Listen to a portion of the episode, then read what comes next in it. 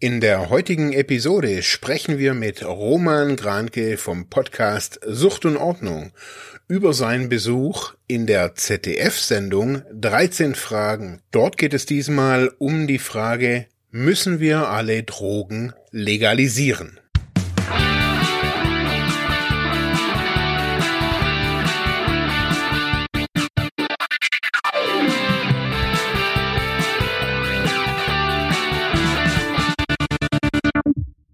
Ja, halli, hallo, willkommen auf unserem Kanal, Facebook, YouTube, Freiheit ohne Druck. Schön, dass ihr dabei seid, jetzt bei unserem Livestream. Ich heiße ganz herzlich willkommen den Mark Hasselbach. Hallo und hallo. unseren Stargast heute, kann man fast sagen. den Roman Kranke. Den Dauergast. Sucht und Ordnung. Ganz, ganz herz, ganz, ganz herzlich willkommen, gerade zu der heutigen Folge. Hallo Roman. Hi, ihr Lieben. Danke, dass ich da sein darf. Ja, danke, dass du da bist, weil heute haben wir ja was äh, ganz Spezielles vor. Und zwar, wir reagieren heute, also zweites Reaction-Video sozusagen, äh, reagieren auf die Sendung 13 Fragen. Müssen wir alle Drogen legalisieren? Ich glaube, so war der Titel. Und Roman, du warst auch Teil der Sendung. Und das ist das Fantastische daran. Mhm. Das war, es war ein Erlebnis. Ähm, ich glaube, ich habe jede Episode bisher gesehen und feiere das Format auch.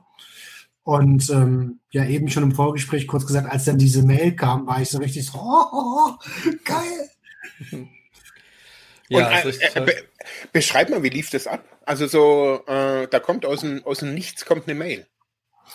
Äh, äh aus dem Nichts kommen in letzter Zeit öfter Mails bei mir, ähm, aber genau aus, aus, dem Nichts kommt, kommt eine Mail vom ZDF und die sagen so, hey, wir haben das und das Format, 13 Fragen ähm, und die Thematik äh, ist folgende, müssen alle, müssen alle Drogen legalisiert werden. Ähm, hast du Lust auf ein Vorgespräch? Und dann führen die mit dir ein Vorgespräch, weil sie führen mit mehreren Leuten Vorgespräche. Ähm, und danach heißt es warten. Okay. Und eine Woche später sagen sie dir, ob du dabei bist oder nicht. Oder fragen dich, ob du noch Bock hast, dabei zu sein. Okay. Ja. Ja, das ist richtig toll. Also ähm, ich hatte ja auch gesagt, wir wären ja beinahe gemeinsam in der Sendung gewesen, weil mich haben die jetzt äh, eine Woche kurz vorher angefragt, weil die schon noch äh, wohl gesucht haben auf der Pro-Seite. Ähm, und ähm, ja, und ich war da so ein bisschen, äh, bin dann so ein bisschen in Bredouille geraten, weil äh, das mitten in meinen Umzug äh, gefallen wäre oder ist. Und ähm, ich auf der anderen Seite tatsächlich so auch äh, von der Haltung her, also für die Pro-Seite, all, alle Seiten, all, alle Drogen legalisieren, das ist keine Haltung, die mir so in der Suchthilfe findet. Und ich habe dann überlegt, mit wie viel Hüten gehe ich dann dahin? Äh, und äh, woran könnte man das irgendwie stören, weil ich bin dann nicht als Privatperson da, sondern irgendwie habe irgendwie viele andere Hüte auf und habe das dann intern ähm, mit äh, so kurz wie schnell wie es geht mit unserem Chefarzt kurz besprochen. Äh, was, was hält er von der Haltung? Und ähm, ja, es ist ein bisschen. Äh, dann habe ich es noch zu unserem Aufsichtsrat geschickt und äh, ja und, und da noch ein Go geholt. Äh, dann habe ich einen FDR gefragt, äh, weil dort bin ich auch Vorstandsmitglied und so, oh je, oh je, oh je. Ähm, aber ja, hatte dann relativ schnell ein grünes Licht und ihm gesagt, ja, geht schon, geh hin. Und aber ich war bis zum Schluss war ich echt, ich war richtig aufgeregt. Das war wie gesagt eine Woche vorher. Und als dann dann kam die Absage, ähm, also ich habe dann eigentlich, ich habe noch mal nachgefragt, was ist denn jetzt, was ist denn jetzt? Bei mir war es von einem Tag auf den anderen irgendwie. Mhm. Und äh, dann haben die gesagt, nee, die Redaktion hat sich jetzt nach der Sitzung anders entschieden. Und dann war ich so, ja, ist irgendwo schade, aber irgendwie bin ich ja froh. ja. Ja, genau. Also, hallo, Viertelkollektiv. Ja, schön, dass du auch dabei bist. Ja, dann schreibt er schon fleißig im Chat, ja. Also ich scroll jetzt hier schon die ganze Zeit durch meine Mails und, und gucke auch, ob ich irgend vielleicht auch eine E-Mail von dem ZDF gekriegt habe, aber ich habe leider keine vom ZDF gekriegt. Ja. Also ich kann ja sagen, also ver vermittelt hat mich tatsächlich die liebe Filin. Ähm, mhm. Die hat mich gefragt, ob sie meine Kontakte weiterleiten kann, weil die wurde auch angefragt, weil die war ja schon mal in der Sendung. Mhm. Und äh, darüber äh, lief da bei mir der Kontakt. Und cool. ähm, ja, sie hatte aber auch schon gleich geschrieben, also ich glaube, das darf ich outen einfach. Äh, sie hatte aber schon gleich dabei geschrieben, ja, Dirk ist halt die Pro-Seite und ja, guck mal, ob, ob das was für dich ist so. Ähm, ja. Gut, aber zu viel Vorgeplänkel. Äh, wir haben jetzt gar nicht die Hörerinnen und Hörer oder sonst wen hier reingeholt. Also falls ihr unseren Kanal nicht kennt, ja, Freitag und Druck, Suchthilfe-Podcast äh, und ja, wir streamen auch ab und zu live. Das heißt, wenn ihr das jetzt hört, hört ihr quasi das Audio vom Livestream ähm, und ihr hört natürlich dann auch die Sendung 13 Fragen irgendwie mit.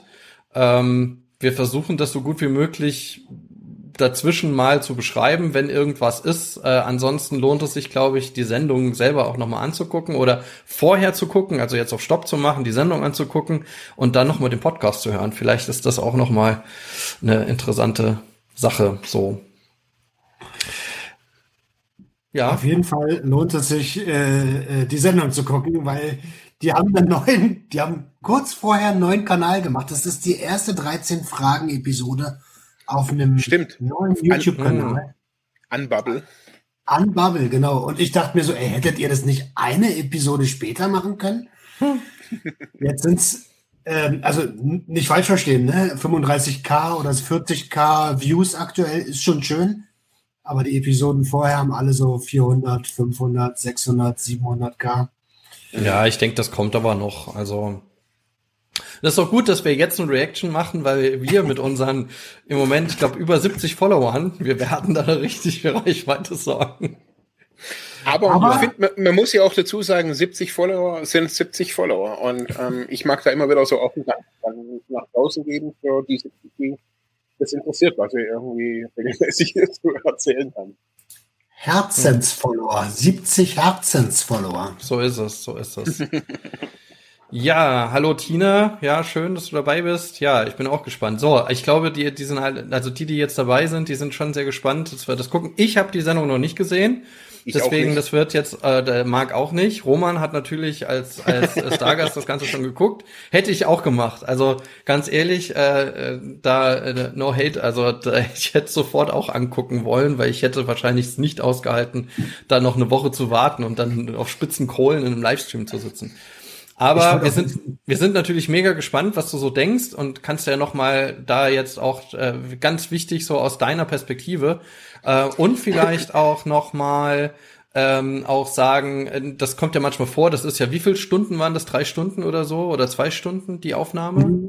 Ich glaube zwei, zweieinhalb Stunden Gesamtaufnahmezeit und 48 Minuten sind es am Ende geworden.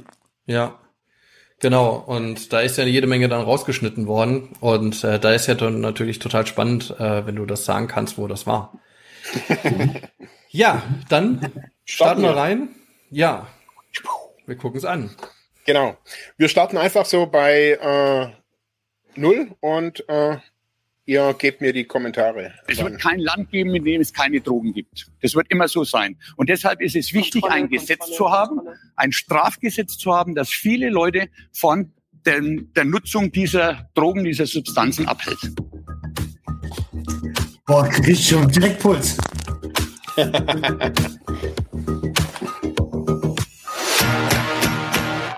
13 Fragen, hier kommt die erste. Sollten Drogen generell legal sein? Wenn ihr sagt, genau in die Richtung muss es gehen, dann bitte auf dem grünen Feld platzieren. Und wenn ihr sagt, hm, totaler Quatsch, das geht gar nicht, dann bitte auf dem gelben Feld. Und bitte.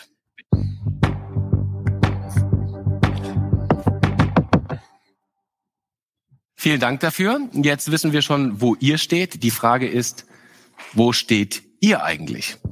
Cannabis wird ja in Deutschland demnächst mutmaßlich legalisiert. Das ist eine gute Nachricht nicht nur für Kiffer, sondern auch für diejenigen, die sowieso schon ein generelles Umdenken in der deutschen Drogenpolitik fordern. Drogen gehören generell legalisiert, sagen die einen. Also eben nicht nur Alkohol, Tabak und Cannabis, sondern auch die sogenannten harten Drogen. Kokain, Heroin, MDMA, LSD und wie sie alle heißen. Sie erhoffen sich dadurch weniger Kriminalität, mehr Qualität und Kontrolle und damit auch weniger Drogentote. Totale Quatschidee, sagen die anderen. Eine Legalisierung würde eher mehr als weniger Konsum bringen. Die gesellschaftlichen Folgen wären fatal. Uns geht's heute um die Frage, in welche Richtung wollen wir denn generell laufen? Und gibt es zwischen diesen beiden Gruppen Überschneidungen, vielleicht sogar einen Kompromiss? Also schaffe ich es, diese beiden Lager am Ende der Folge zusammenzubringen? Und jetzt erstmal die Frage an euch.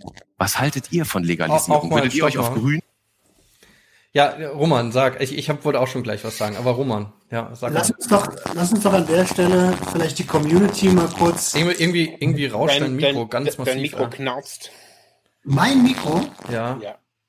Oh, das ist scheiße. Warte mal, dann bin ich gleich wieder da. Ich muss Ja. kurz das Studio verlassen. Okay, dann ist der Marc, äh, der, der, der Roman gleich wieder da.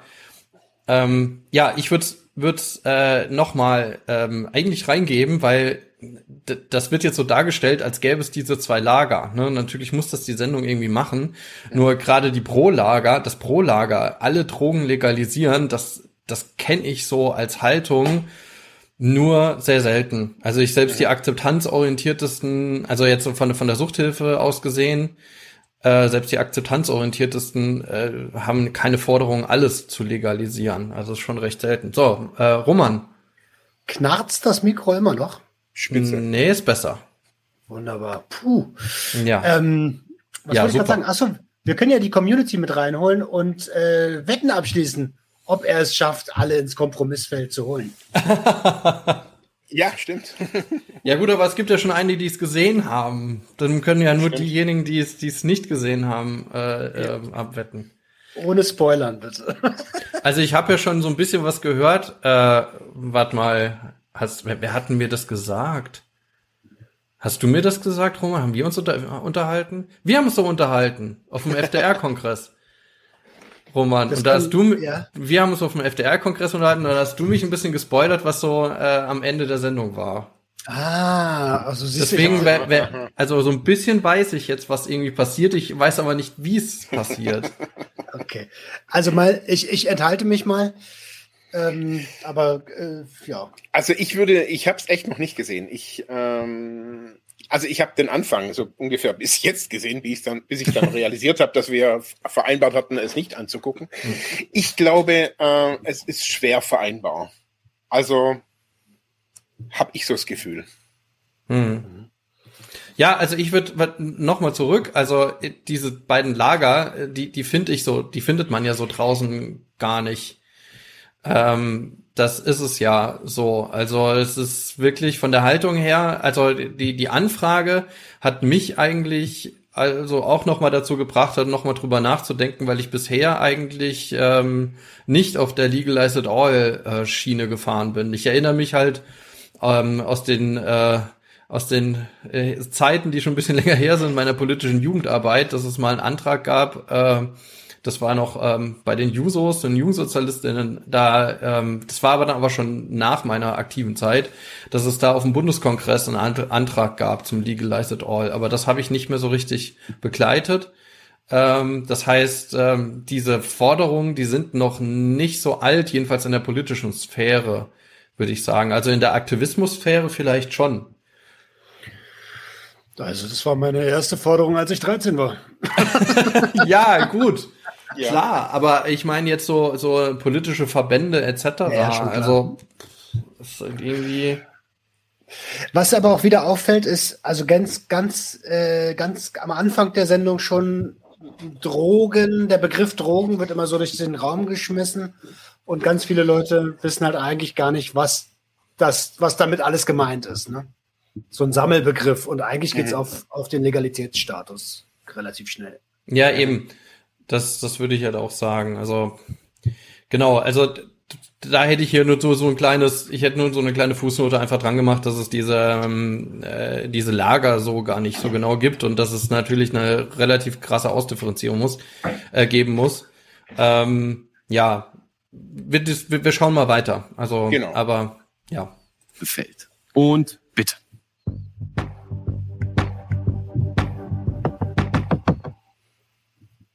Vielen Dank dafür. Jetzt wissen wir schon, wo ihr steht. Die Frage ist, wo steht ihr eigentlich? Cannabis wird ja in Deutschland demnächst mutmaßlich legalisiert. An euch. Was haltet ihr von. Legalisierung? Würdet ihr euch auf grün positionieren oder sagt ihr, nein, auf gar keinen Fall, dann bitte auf gelb?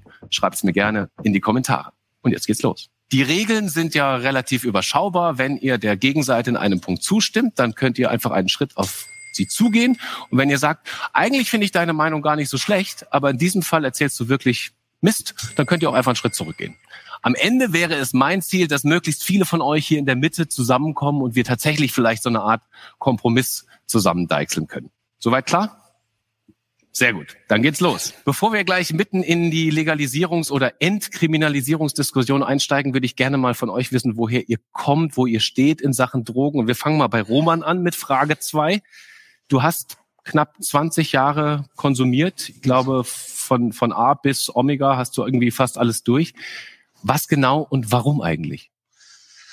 Ja, äh, gute Frage.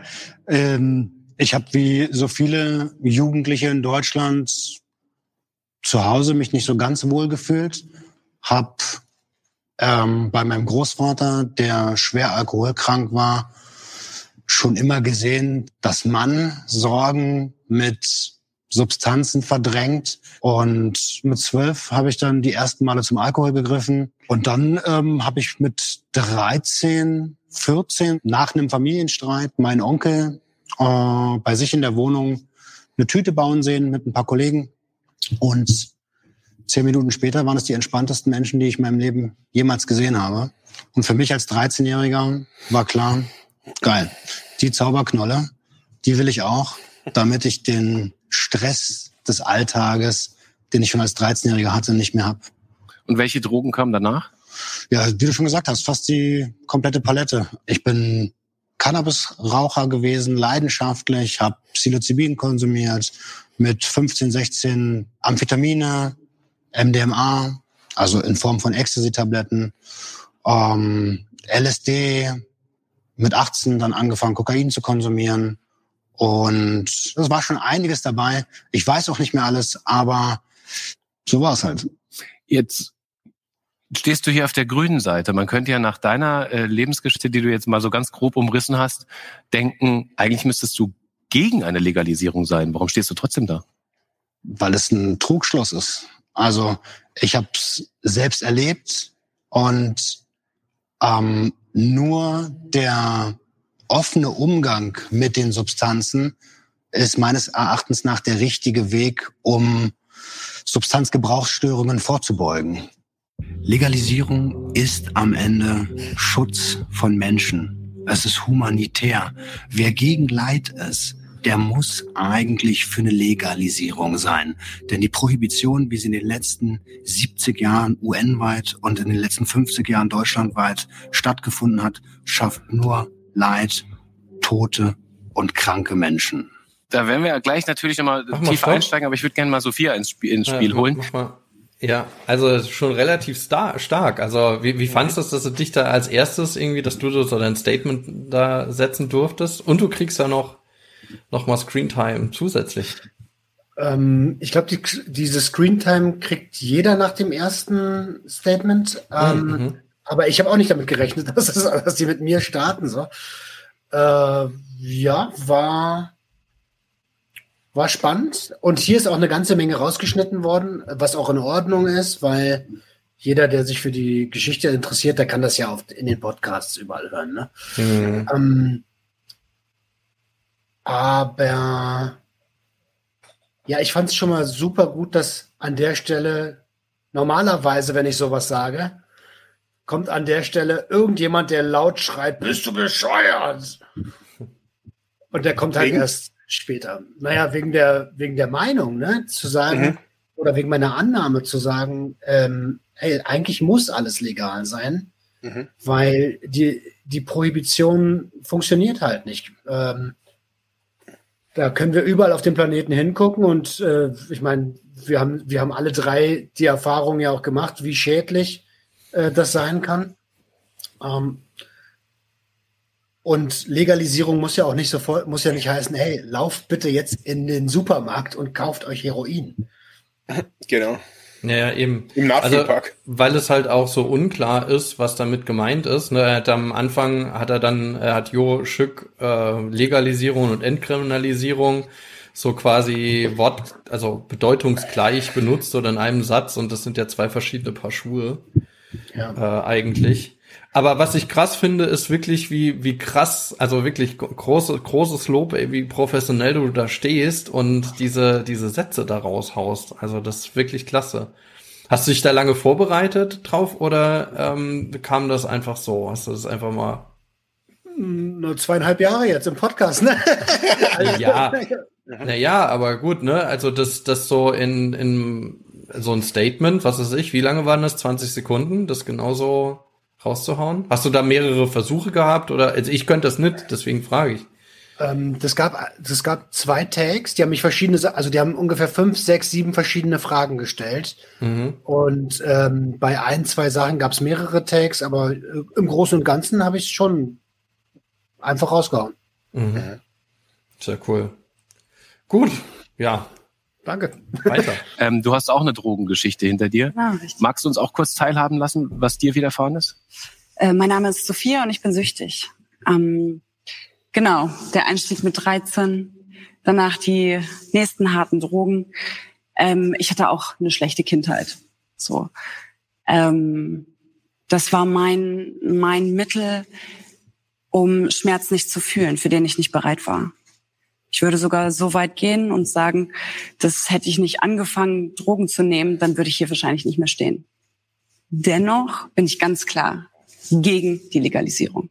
Eine Legalisierung würde für mich bedeuten, dass es sich eher verbreitet und die Hemmschwelle niedriger ist, ähm, Drogen zu konsumieren. Jetzt habt ihr beide Erfahrungen geschildert, die interessanterweise eine Parallele haben. Also ihr habt beide gesagt, das hat was mit Vorgeschichte zu tun, vielleicht auch mit Traumata, mit so einer Art Selbstmedikation, wenn man das ja. so will. Äh, Thomas, wie erlebst du das? Du, du arbeitest ja mit Heroinabhängigen zusammen. Gibt es da diese Parallele bei, bei vielen Drogenabhängigen? Na, bei mir kommen ja diejenigen an, die sozusagen dann abhängig werden, also die oder schwer abhängig werden, nicht die Gelegenheitskonsumenten, die sehe ich ja gar nicht. Und da ist schon äh, eine Gemeinsamkeit, das eint alle die sogenannte schwere Kindheit. Und das kann man eigentlich ganz einfach erklären. Zum Beispiel Heroin wirkt so, dass es einem Wärme, Geborgenheit und Sicherheit gibt.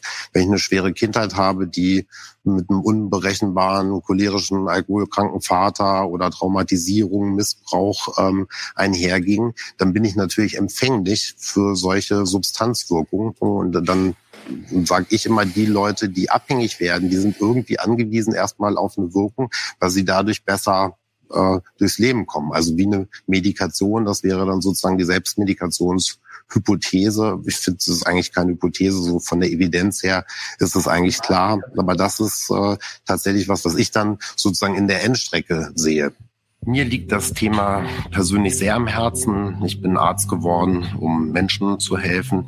Ich habe gesehen, wie ungerecht das ist, wenn man Menschen kriminalisiert, die eigentlich krank sind und sozusagen von der Substanz profitieren. Und deswegen stehe ich heute hier um ähm, eine Lanze zu brechen für die Menschen, die unter den jetzigen Bedingungen, also sprich der äh, Kriminalisierung, leiden. Anne arbeitet auch mit Suchtkranken, steht aber auf der gelben Seite. Erzähl doch mal ein bisschen aus deinem.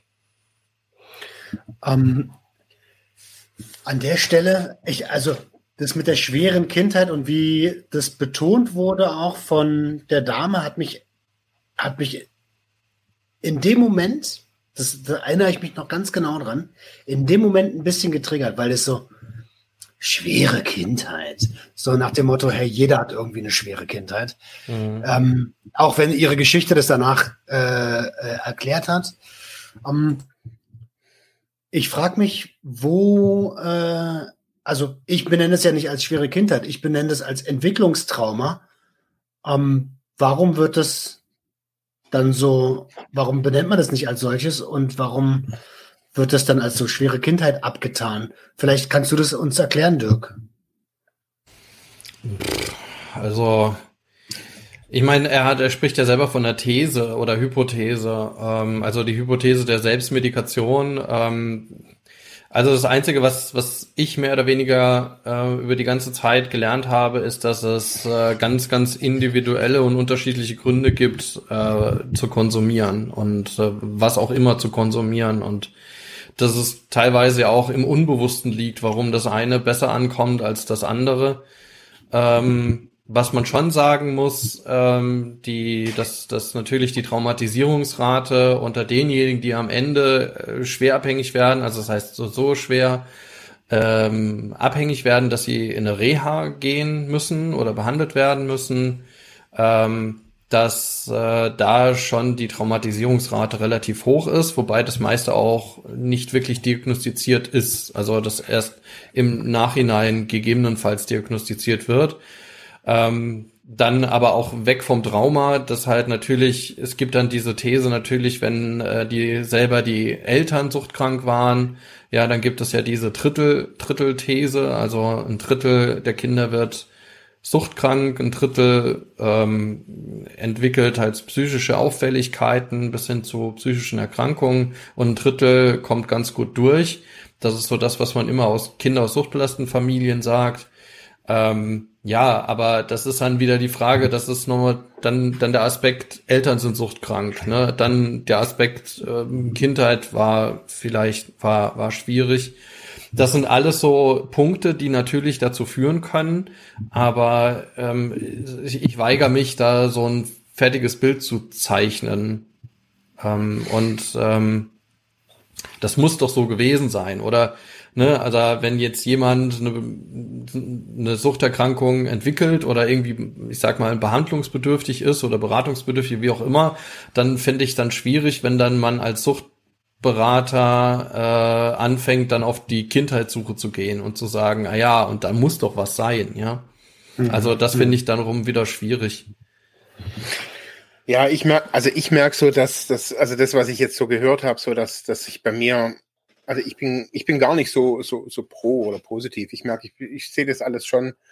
Also ich merke, dass die Sendung, also ich muss anders anfangen, besonders jetzt nach unserem letzten, letzten Livestream neulich irgendwie äh, mit dem Thema Stigma, merke ich, dass die Sendung schon mit, mit einem Labeling und mit einem Stigma beginnt. Und zwar von Jo das merke ich, dass das, mir geht es so auf den Keks mittlerweile schon. Also mir ging das schon vor der Erkenntnis, also dass es um Kiffer geht, um Junkies und bla bla bla. Also ich merke, man, wir sind hier im öffentlich-rechtlichen Fernsehen. So sehe ich das auf jeden Fall. Und die sind sicherlich gut und auch gut vorbereitet. Und das, für mich ist das Bildzeitung.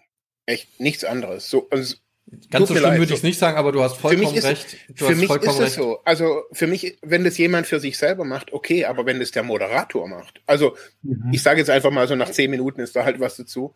Ich merke, boah, da geht sich geht bei mir schon gleich irgendwie die Pumpe hoch.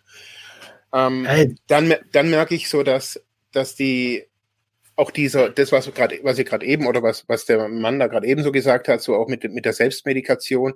Ich merke, auch gerade in so einem in so einem Format, wenn es um Legal, also ich musste mir jetzt gerade noch mal kurz den Titel angucken, um was geht, also wie heißt der genau? Ähm, ich finde, es wird sofort ein Problem aus allem gemacht. Also und das ist wirklich, also allein die Lebensbewältigung und das, also allein wie das jetzt in diesem kurzen Einspieler nur geschildert wird, da haben wir gedacht, das macht doch jeder. Also jeder versucht, das Leben zu bewältigen, irgendwie. Und jeder versucht, das irgendwie mit irgendwas zu tun. Also, und ich sage nicht, dass, dass alle, alle Konsumenten irgendwie missbräuchlich konsumieren oder, oder traumatisch äh, irgendwie in der Kindheit irgendwelche Erfahrungen haben. Aber ich merke in so einer Diskussion, also wenn ich schon, also klar, Selbstmedikation, ich verstehe das mit dem Trauma und so weiter. Aber die Sache ist doch, warum setzt man da nicht an und findet es super?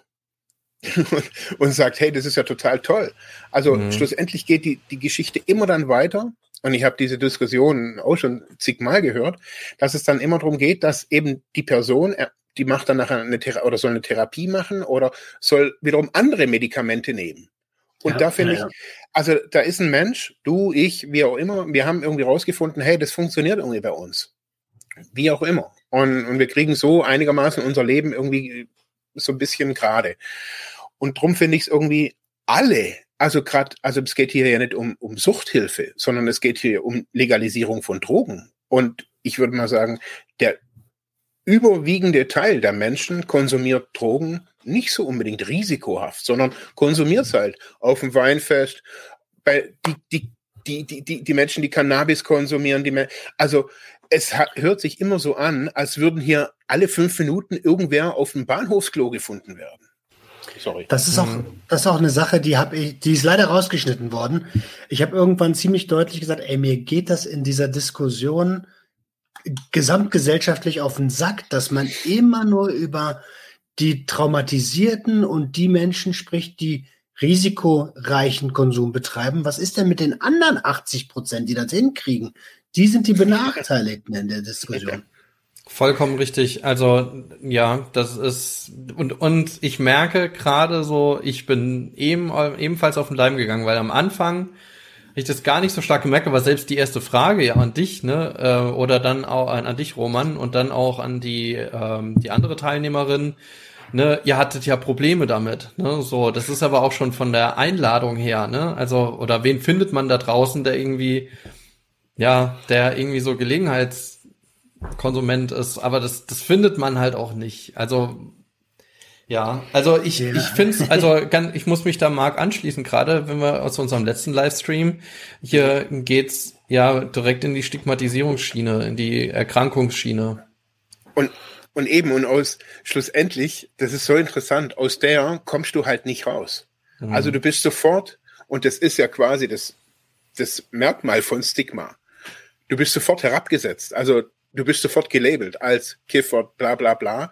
Und auch jemand, ah, in der Kindheit Probleme, alles klar. Und was? Und dann auch noch legalisieren. Hey, wahnsinnig, oder wie? äh, ich finde, also ist schon, also ich finde es schwierig. Ich finde es total schwierig. Deswegen sage ich ja auch, ey, das ist ein Trugschluss zu glauben. Also, wenn man es einmal selber durchgemacht hat, dann weiß ich gar nicht, wie man immer noch der Meinung sein kann, dass das Verbot helfen kann. Das verstehe ich nicht. Ja. Aber gut, ähm, alleine, also ich möchte niemanden bashen, aber alleine die Vorstellung, ähm, ich bin XY und ich bin süchtig, äh, da wissen wir ja auch, wo es herkommt. Ne? Also, Klar. Eben. Ähm, aber auch, auch nicht schle schlecht, aber das ist ein, finde ich auch, also das habe ich auch gerade gedacht, okay, das ist natürlich ein anderes Statement. wie, wie, das ist ein wie bei dir. Ja. Ja. ja, ja. Okay, gut deiner Perspektive, wie hat sich das denn vielleicht in den letzten Jahren auch verändert, der gesellschaftliche Blick auf Drogen? Was erlebst du? Also ich erlebe es gerade so im Bereich der jungen Erwachsenen und der Jugendlichen so, dass das Drogennehmen viel mehr so zum Alltag dazugehört. Und ich finde es ganz schwierig, wenn wir über sowas sprechen wie Selbstmedikation. Ja, natürlich, wir sehen das an den Geschichten. Ich sehe das auch in den Geschichten meiner Patienten. Ganz häufig sind es eben die schwierigen Kindheiten. Es gibt noch zusätzlich genetische Belastung. Aber müssen wir da nicht woanders ansetzen? Müssen wir da nicht schauen, wie können wir diesen Kindern und diesen Betroffenen anders helfen, als das wir sagen, okay, wir legalisieren Drogen, damit sie eine, sich selbst medizieren können, müssen wir ihnen nicht eine, eine bessere Medikation für sich selbst anbieten und müssen wir ihnen nicht mehr Therapie anbieten? Ist das nicht der Weg, den wir gehen müssen?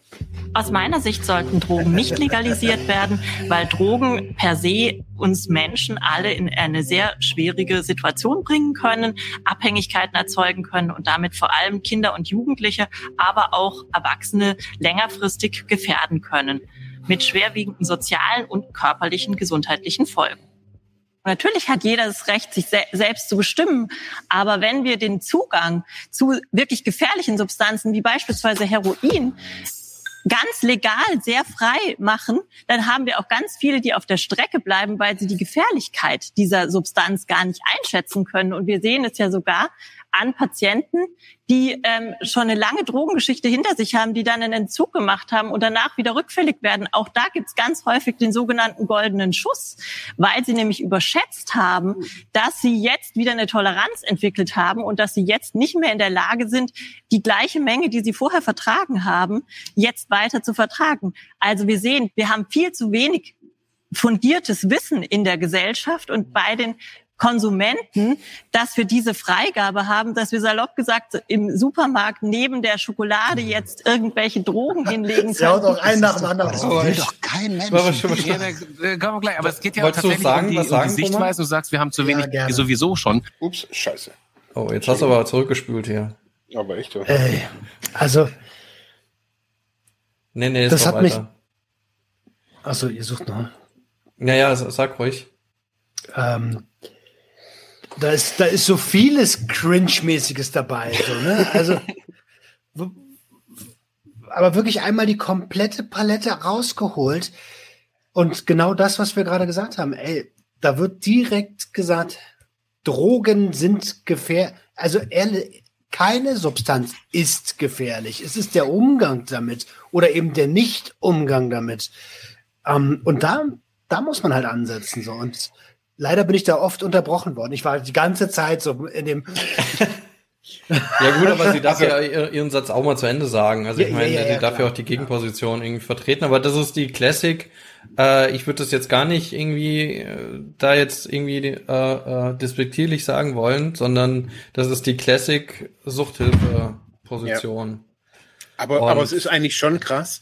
Also wenn man, wenn man mal ihre Aussagen, also ich meine, ich habe, aber wenn man sie mal nimmt, also ich habe mir gedacht, also das als Fachkraft hier rauszuhauen, ist eigentlich schon irgendwie eine harte Nummer. Also weil das ist ja, also allein dieses Ding hier mit, also wo man dann interveniert hat mit, mit, mit, mit dem Supermarktregal.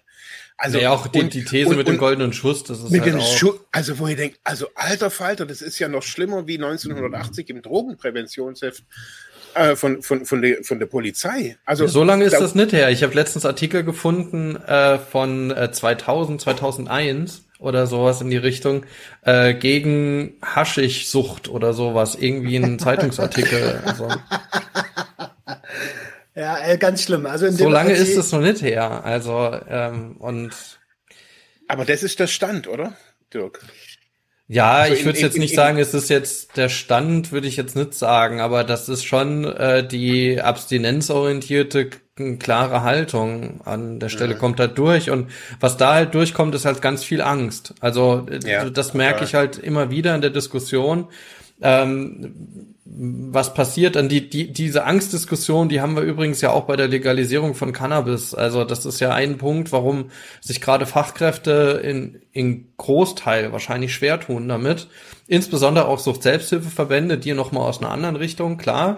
Aber ähm, die das Fachkräfte, die sind äh, orientierungslos, was das angeht. Und mhm. ich würde mir sagen, also gerade Legalized All, da würden alle zurückschreiten eher und sagen, nee, nee, nee, nee, das kann ich mir nicht vorstellen. Mhm. Ja. Und aber, aber dann genau, dann kommt das nächste, wie stelle ich mir das denn vor? Also, und dann muss man eigentlich drüber reden, was heißt denn Legalisierung eigentlich? Und dann kommen natürlich solche Bilder, ne? So, ja. das steht im Supermarktregal, da steht dann mhm. Heroin. So, wie früher ja. übrigens, du konntest ja mal, was weiß ich, wie, wie viele Jahre ist das her? 70 Jahre oder so? Wo ja, das auch in den 30ern, genau wo das noch irgendwie auch, äh, wo es ganz normal auch als Medikament eingesetzt wurde. Mhm. Und ähm, ja, also das, das sind ja Bilder, die irgendwie im Kopf sind, die sind ja angstbesetzt und die haben ja nichts mit der Realität zu tun. Ja. Also alleine die Annahme ist schon so lächerlich. Und da ist halt, das große Problem ist halt, dass es mit Alkohol so gemacht wird und dass Menschen, die sich mit psychoaktiven Substanzen wenig auseinandersetzen, immer den Alkohol, und das machen wir ja auch, den Alkohol als Präferenzdroge hinzuziehen. Ähm, und der steht halt nun mal da. Und der sollte da auch nicht stehen. Eben. Klar. Eben. Also, aber das wird ja auch nicht diskutiert. Das ist ja ganz interessant. Also so, dass es, wir hatten es ja auch, wo, wo ich so ähm, in der Folge, wo, wo ich in den Staaten war, so geschildert habe, wie, wie das da ist mit, mit dem Alkohol in Florida. Ähm, für mich war das schon super interessant, also auch mit diesem Typ da mal zu reden und dann irgendwie auch zu merken, hey, stimmt. Also so, also so diese krasse, also ein, wirklich ein anderer Raum, also da ein anderes Haus, wo ich da meinen Schnaps kaufen kann und ich komme da, also da steht auch ein Typ mit mit mit Knarre dran und und guckt, also halt so ein Wachmann und guckt, ob ich da meinen Ausweis habe. Sowas gibt's, man hier kriege ich halt alles und da mhm. wieder zurückzurudern, diese Diskussion vermisse ich auch. Ja. Naja, also da bin ich jetzt mal gespannt, wie es weitergeht, ja. Ich mache hier nochmal ganz kurz bis zum Roman. Genau. Neben der Schokolade jetzt irgendwelche oh Drogen hinlegen könnten. Ja, wir hören das nochmal an, ja. Du sagst ja sogar, du würdest gar nicht die Unterscheidung treffen wollen zwischen harten und weichen Drogen. Warum nicht? Äh, also erstmal würde ich nicht sagen, dass wir nicht ausreichend Evidenz haben. Wir haben mehrere Jahrzehnte, fast also Jahrhunderte ähm, Drogenprohibition. Wir wissen, dass das nicht funktioniert hat oder nicht funktioniert, äh, dass mehr Menschen darunter leiden, darunter sterben, ähm, als wir ihnen tatsächlich helfen können. Und äh, zum Thema harte und weiche Drogen, ähm, das ist meiner Meinung nach äh, auch wissenschaftlich äh, belegt, dass das totaler Quatsch ist. Es gibt äh, riskante und weniger riskante Gebrauchsmuster. So, und wenn ich jetzt eine Person bin, die äh, in der Kindheit oder in der Jugend gelernt hat, ähm, dass Alkohol äh, der Stresslöser ist, ähm, statt Sport oder Austausch ähm, oder ich baue meinen Stress irgendwie anders ab, ähm, dann, dann ist das das Problem und nicht die Substanz, die verfügbar ist. Meiner Meinung nach sollten alle Drogen legal sein, weil Gesundheitspolitik nichts im Strafgesetzbuch verloren hat und die letzten Jahre der Prohibition uns gezeigt haben, dass es keine Verbesserung gab, ähm, eher eine Verschlechterung. Äh, und ich würde mir einfach wünschen, dass wir einen vernünftigen, sachlichen Umgang mit der Thematik finden und uns wegbewegen von der Ideologie der letzten Jahre. Das heißt, Heroin ist gar nicht gefährlicher als Cannabis? Ähm, das würde ich so nicht sagen. Ich würde halt gerne einfach unterscheiden äh, zwischen der Art und Weise, wie wir damit umgehen. Ähm, es wurde ja vorhin halt auch schon gesagt, ähm, dass Heroin einfach eine Substanz ist, die insbesondere für schwer traumatisierte Menschen einfach passend ist. Ähm, und hier Stichwort Drogentote. In den letzten 20 Jahren hat sich nichts getan, außer dass die Zahlen jetzt wieder steigen. Also ich sehe da, ich sehe keinen Fortschritt. Franz, du hast noch gar nicht, ich würde gerne mal den Franz reinholen, weil er hat noch gar nichts sagen dürfen bis jetzt. Du, wie, du hast das jetzt hier verfolgt. Ja, den Franz rein. Ja, ja, jetzt ja, vor, zurück, weiß man auch nicht so genau, warum. Ich kann diese Diskussion über diese Freiheit Recht auf eigenen Rausch nicht mehr ertragen. Es ist wirklich ein, ein, eine dramatische Entwicklung, die man hier sieht, wie meine äh, ja, Feldpartnerin hier erklärt hat. Die Leute kommen ultra leicht an Drogen das ist einmal eine Geschichte. Sie maßen sich an, angebliche, äh, ein angebliches Grundrecht auf freie Selbstbestimmung auch auf ihren Raus zu haben. Aber sie verkennen ganz klar, dass unser Grundgesetz das so überhaupt nicht vorsieht. Aus meiner Sicht sollten Drogen nicht legalisiert werden, weil aufgrund meiner Erfahrung die Legalisierung von Drogen den Staat, die Bevölkerung und den Einzelnen ins Chaos stürzen würde.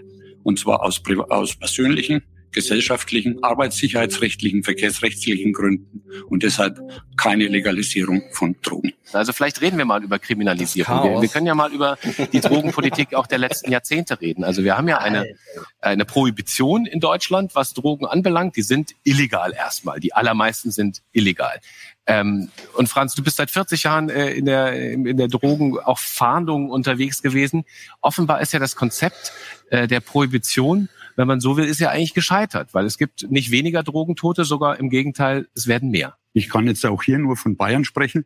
Äh, da will man natürlich die Leute, die dann entsprechend bereit sind, sich therapeutisch behandeln zu lassen, die haben dann auch die Möglichkeit, eben die Strafe reduziert zu bekommen oder gar darauf zu verzichten, stattdessen auf Therapie zu gehen.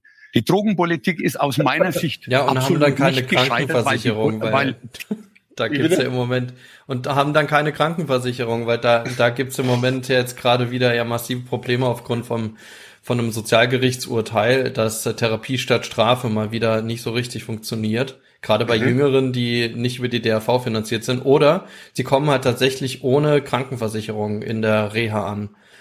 Ähm, das ist wirklich Irrsinn. Also äh, das, der, das wird immer so dargestellt, tatsächlich von den ähm, von der konservativen Seite, dass das eine ganz tolle Errungenschaft ist. Das ist es ja auch. Also why not? Also ich finde das auch gut. Aber dass äh, Therapie quasi als äh, Zwangsmaßnahme ähm, hier ja angeordnet wird. Das habe ich übrigens dieses Argument habe ich. Wo habe ich denn das wieder gehört? Ähm, ich weiß es gar nicht. Also die letzten Male, dass ich über Cannabis, ich glaube, es war letzte Woche auf auf einer äh, auf einer Verbands äh, Konferenz, Tagung. Ähm, und da kam dann auch ähm, dieser Hinweis, dass ja viele gar nicht, also dass jetzt aufgrund der, der Cannabis-Legalisierung, die ja jetzt irgendwann kommen soll, ähm, dass man äh, aus der Drogenberatung äh, denkt, na ja, die kommen dann nicht mehr in die Beratung, weil über die Kriminalisierung habe ich ein Druckmittel, dass eine Beratung aufgesucht werden muss, weil ansonsten ähm, einfach die Leute viel zu spät in die Beratung gehen.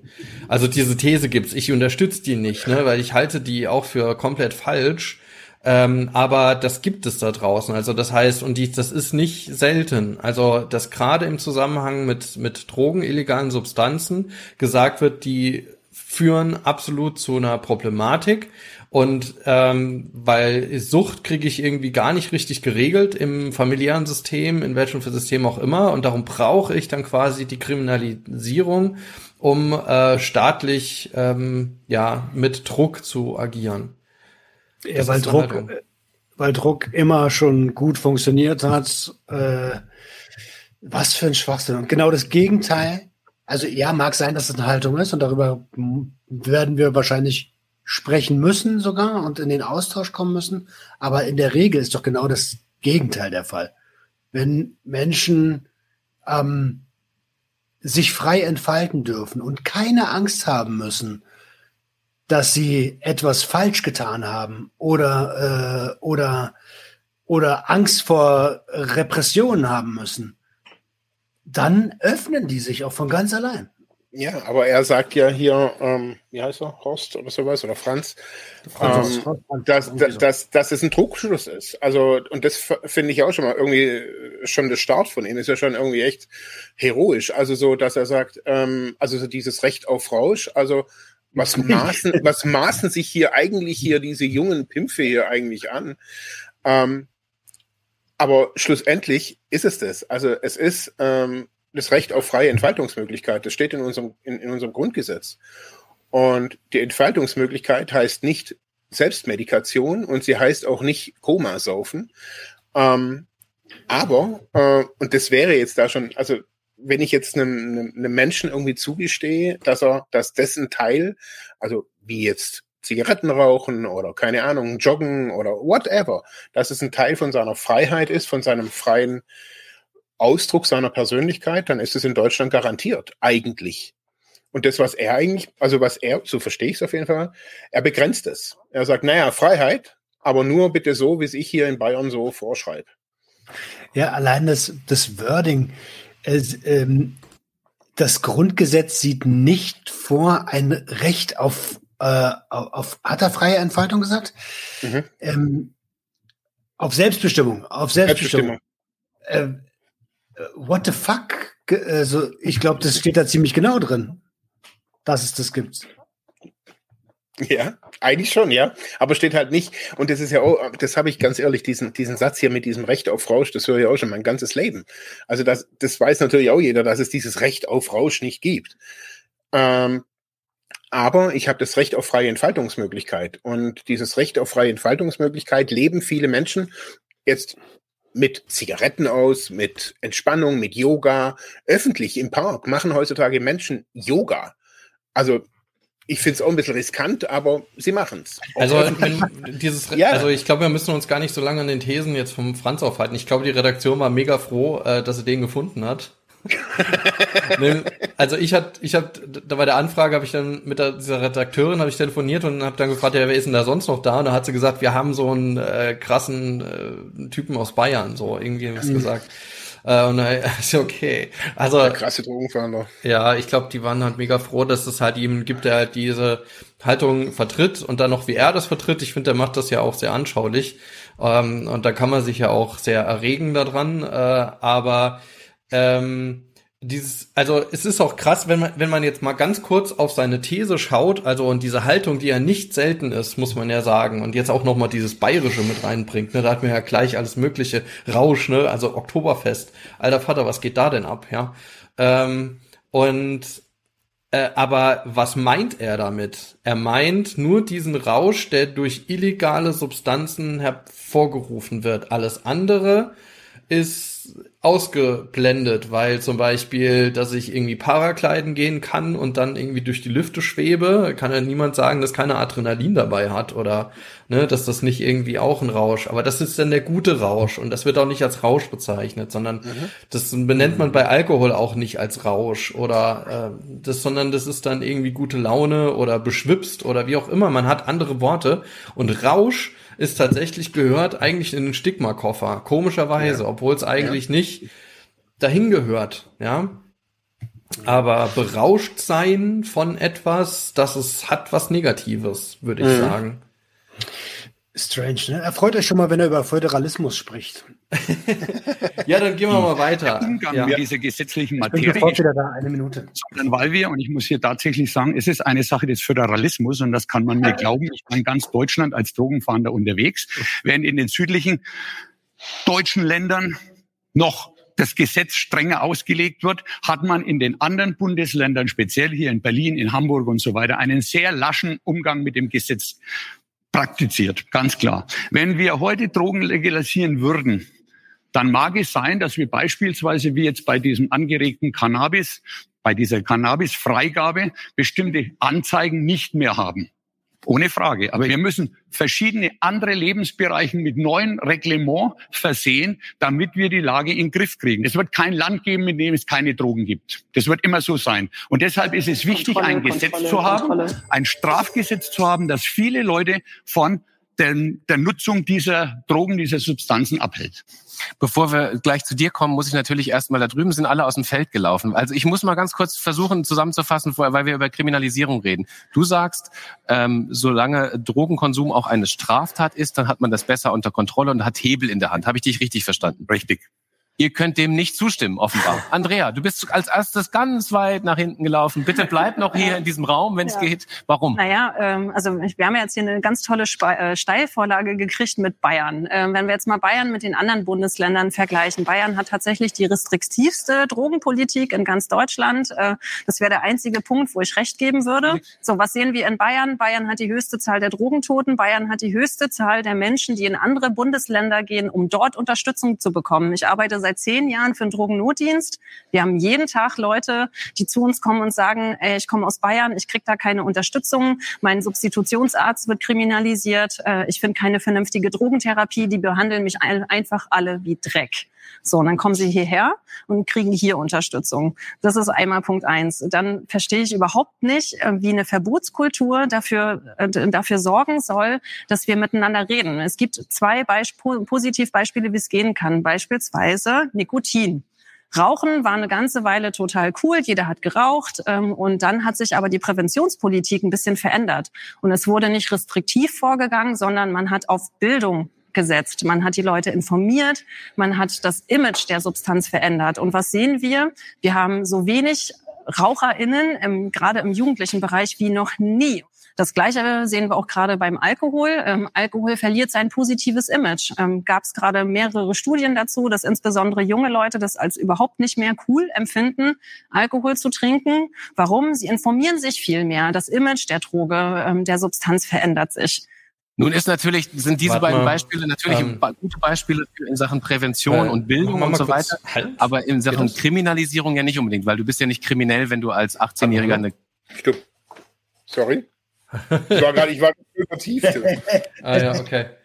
Ähm, ich, ich hätte jetzt nur eine, eine, kleine Ergänzung, so ganz stimmt das ja nicht, also dass die Images verändert werden. Also mh, hm, ja, die, äh, ob, das ist ein Aspekt, würde ich auch sagen, aber nichtsdestotrotz ist ja die Verfügbarkeit noch mega hoch und äh, Jugendliche konsumieren einfach auch viel Alkohol. Äh, Tabak, ähm, ich glaube, bei Tabak war es vor allem auch ähm, die ganz krasse Verhältnisprävention, die hier gemacht, die eingeführt wurde. Also, dass ähm, eben äh, das Rauchen in Kneipen etc. eingeschränkt wurde. Ganz großes Hallo und jetzt am Ende muss ich halt einfach raus vor die Tür. Äh, am Anfang haben sich alle noch irgendwie rausgestellt und ähm, ja, teilweise findet man auch, aber das wurde immer weniger. Und wie entspannt ist das denn heute, dass man in ein Restaurant geht und da ist keine Rauchwolke irgendwie drin? Mhm. Und vor allem ist es der Nichtraucherinnenschutz gewesen, der hier nochmal mitgezogen hat. Ne? Also, dass man hier gesagt hat, naja, ich, äh, ich gefährde andere dadurch, dass ich hier rauche. Äh, das waren alles Punkte, die am Ende natürlich dann dafür gesorgt haben, diese Sachen durchzusetzen. Beim Alkohol wird das wahrscheinlich schwierig. Also da muss man schon lang diskutieren, wann, wann gefährde ich andere. Also dann, wenn ich natürlich mich gefährlich verhalte. Man müsste auch von der Seite vielleicht kommen, Gewaltbereitschaft steigt ganz stark unter Alkohol an. Ähm, dann, äh, dass, dass man von der Seite politisch nochmal interveniert, äh, nochmal stärker macht. Aber ja, ich glaube, so einfach wie beim bei Tabak würde es nicht werden. Also ich äh, so so einfach jetzt auch wie sie das gesagt hat, man verändert das Image und dann nimmt es ab, so einfach ist es nicht. Nee, aber ich glaube, dass es dass es ein, ein ein Baustein drin ist, so dass dass man ähm, das Image jetzt zum Beispiel bei wie bei Cannabis, also es wird nicht mehr so verteufelt wie noch vor ein paar Jahren. Also es wird viel mehr aufgeklärt, man sieht viel mehr Cannabisblätter als im Hintergrund bei irgendwas, auch so ein bisschen durch das CBD. Also wo da so ein bisschen so Imageförderung auch in Kosmetik, auch für die Tiere und bla bla bla. Aber du so sprichst ja jetzt das, das Gegenteil. Also sie sagt ja, Das Image Ich, nee, wurde ich glaube, ich, schlecht und deswegen haben weniger konsumiert und du sagst jetzt Cannabis-Image würde gut, oder was? Nein, mir geht es, mir geht es darum, dass das Image, da, sie meint ja, dass man mit dem, durch das Verändern des Image der Droge Mhm. ähm, auch Veränderung erzielen kann. Und die, die Verschlechterung, und ich glaube, dass es jetzt nicht alles nur politisch gesteuert ist. Also zum einen glaube ich, dass, dass ganz viel auch an einem neuen Gesundheitsbewusstsein der Menschen an sich ähm, hängt. Und zwar nicht nur speziell mit Rauchen oder Alkohol trinken, sondern vor vielen Jahren sind Gesundheitstage in vielen ähm, Wirtschafts, äh, in, in vielen Organisationen eingeführt worden. Mhm. Als ich in den 80er Jahren eine Ausbildung gemacht habe, gab es sowas nicht. Mittlerweile gibt es Gesundheitstage, es gibt in vielen sozialen Organisationen Punktesysteme, je gesünder man sich ernährt, je mehr und das übt, also wirkt sich dann irgendwie auf den Urlaub oder whatever aus. Also ich finde, das alles trägt dazu bei, auch sag mal, das Image des Rauchens schlechter zu machen und aber auch gleich wird ähm, das Image genauso wie beim Alkohol auch. Also es gibt nach wie vor eine Wodka irgendwas Werbung, ähm, um ein Image zu, zu, zu, zu, zu transportieren. Ja, und das darf eigentlich, egal bei welcher Substanz, nicht sein. Also die Bildung, ähm, da sind wir uns, glaube ich, einig. Das wäre schon super, wenn es wenn es die gäbe. Und die ist ja Mhm. auch auf dem Vormarsch. Und da sind wir genau bei dem Punkt, okay, die Menschen interessieren sich mehr für ihre Körper und für ihre Gesundheit ähm, und bilden sich deswegen besser ähm, und vor allen Dingen alleine weiter. Mhm. Und, äh, und trotzdem darf es natürlich keine Werbung im, im Fernsehen oder auch in öffentlichen, äh, an öffentlichen Plätzen für, wenn dann auch dann irgendwann legale Substanzen geben. Mhm. Ja, eben. Ja, Also mir war jetzt einfach nur mal wichtig, dass, dass, die, dass a- am Image von, von einer Substanz zu schrauben immer, glaube ich, äh, ein Baustein in diesem allem ist. Das, Ja. das war mir einfach wichtig. Und nicht, ob es jetzt positiv oder negativ. Ich glaube, dass es einfach nur eine Stellschraube ist. Was anderes, was sie gesagt hat, was ich auch unterstützen kann, also dass, dass äh, natürlich Drogenpolitik äh, an vielen Stellen einfach auch Landespolitik ist und äh, dass Bayern da restriktiv vorgeht. Ähm, und dass man dort, also das kenne ich eigentlich von der bayerischen Sozialpolitik, dass halt Probleme gerne verwischt werden oder weggesperrt. Also dort dieses, ne, dann, dann muss es von der Straße und ich, ich, äh, die Straße muss sauber sein und äh, lieber irgendwie wegsperren. Und darum äh, war der Franz ja auch so ein, so ein Fan davon, die Leute wegzusperren und dann darüber irgendwie quasi ins Hilfesystem zu drücken, was allerdings ja auch nicht funktioniert. Übrigens die neuen Drogentoten, ich glaube, das ist aktuell, ich weiß jetzt heute oder gestern, ähm, hat der ähm, Drogen, der neue Beauftragte für Sucht- und Drogenfragen, glaube ich, heißt es, ähm, ähm, der Herr Plinert die neuen Zahlen veröffentlicht, die wieder gestiegen sind.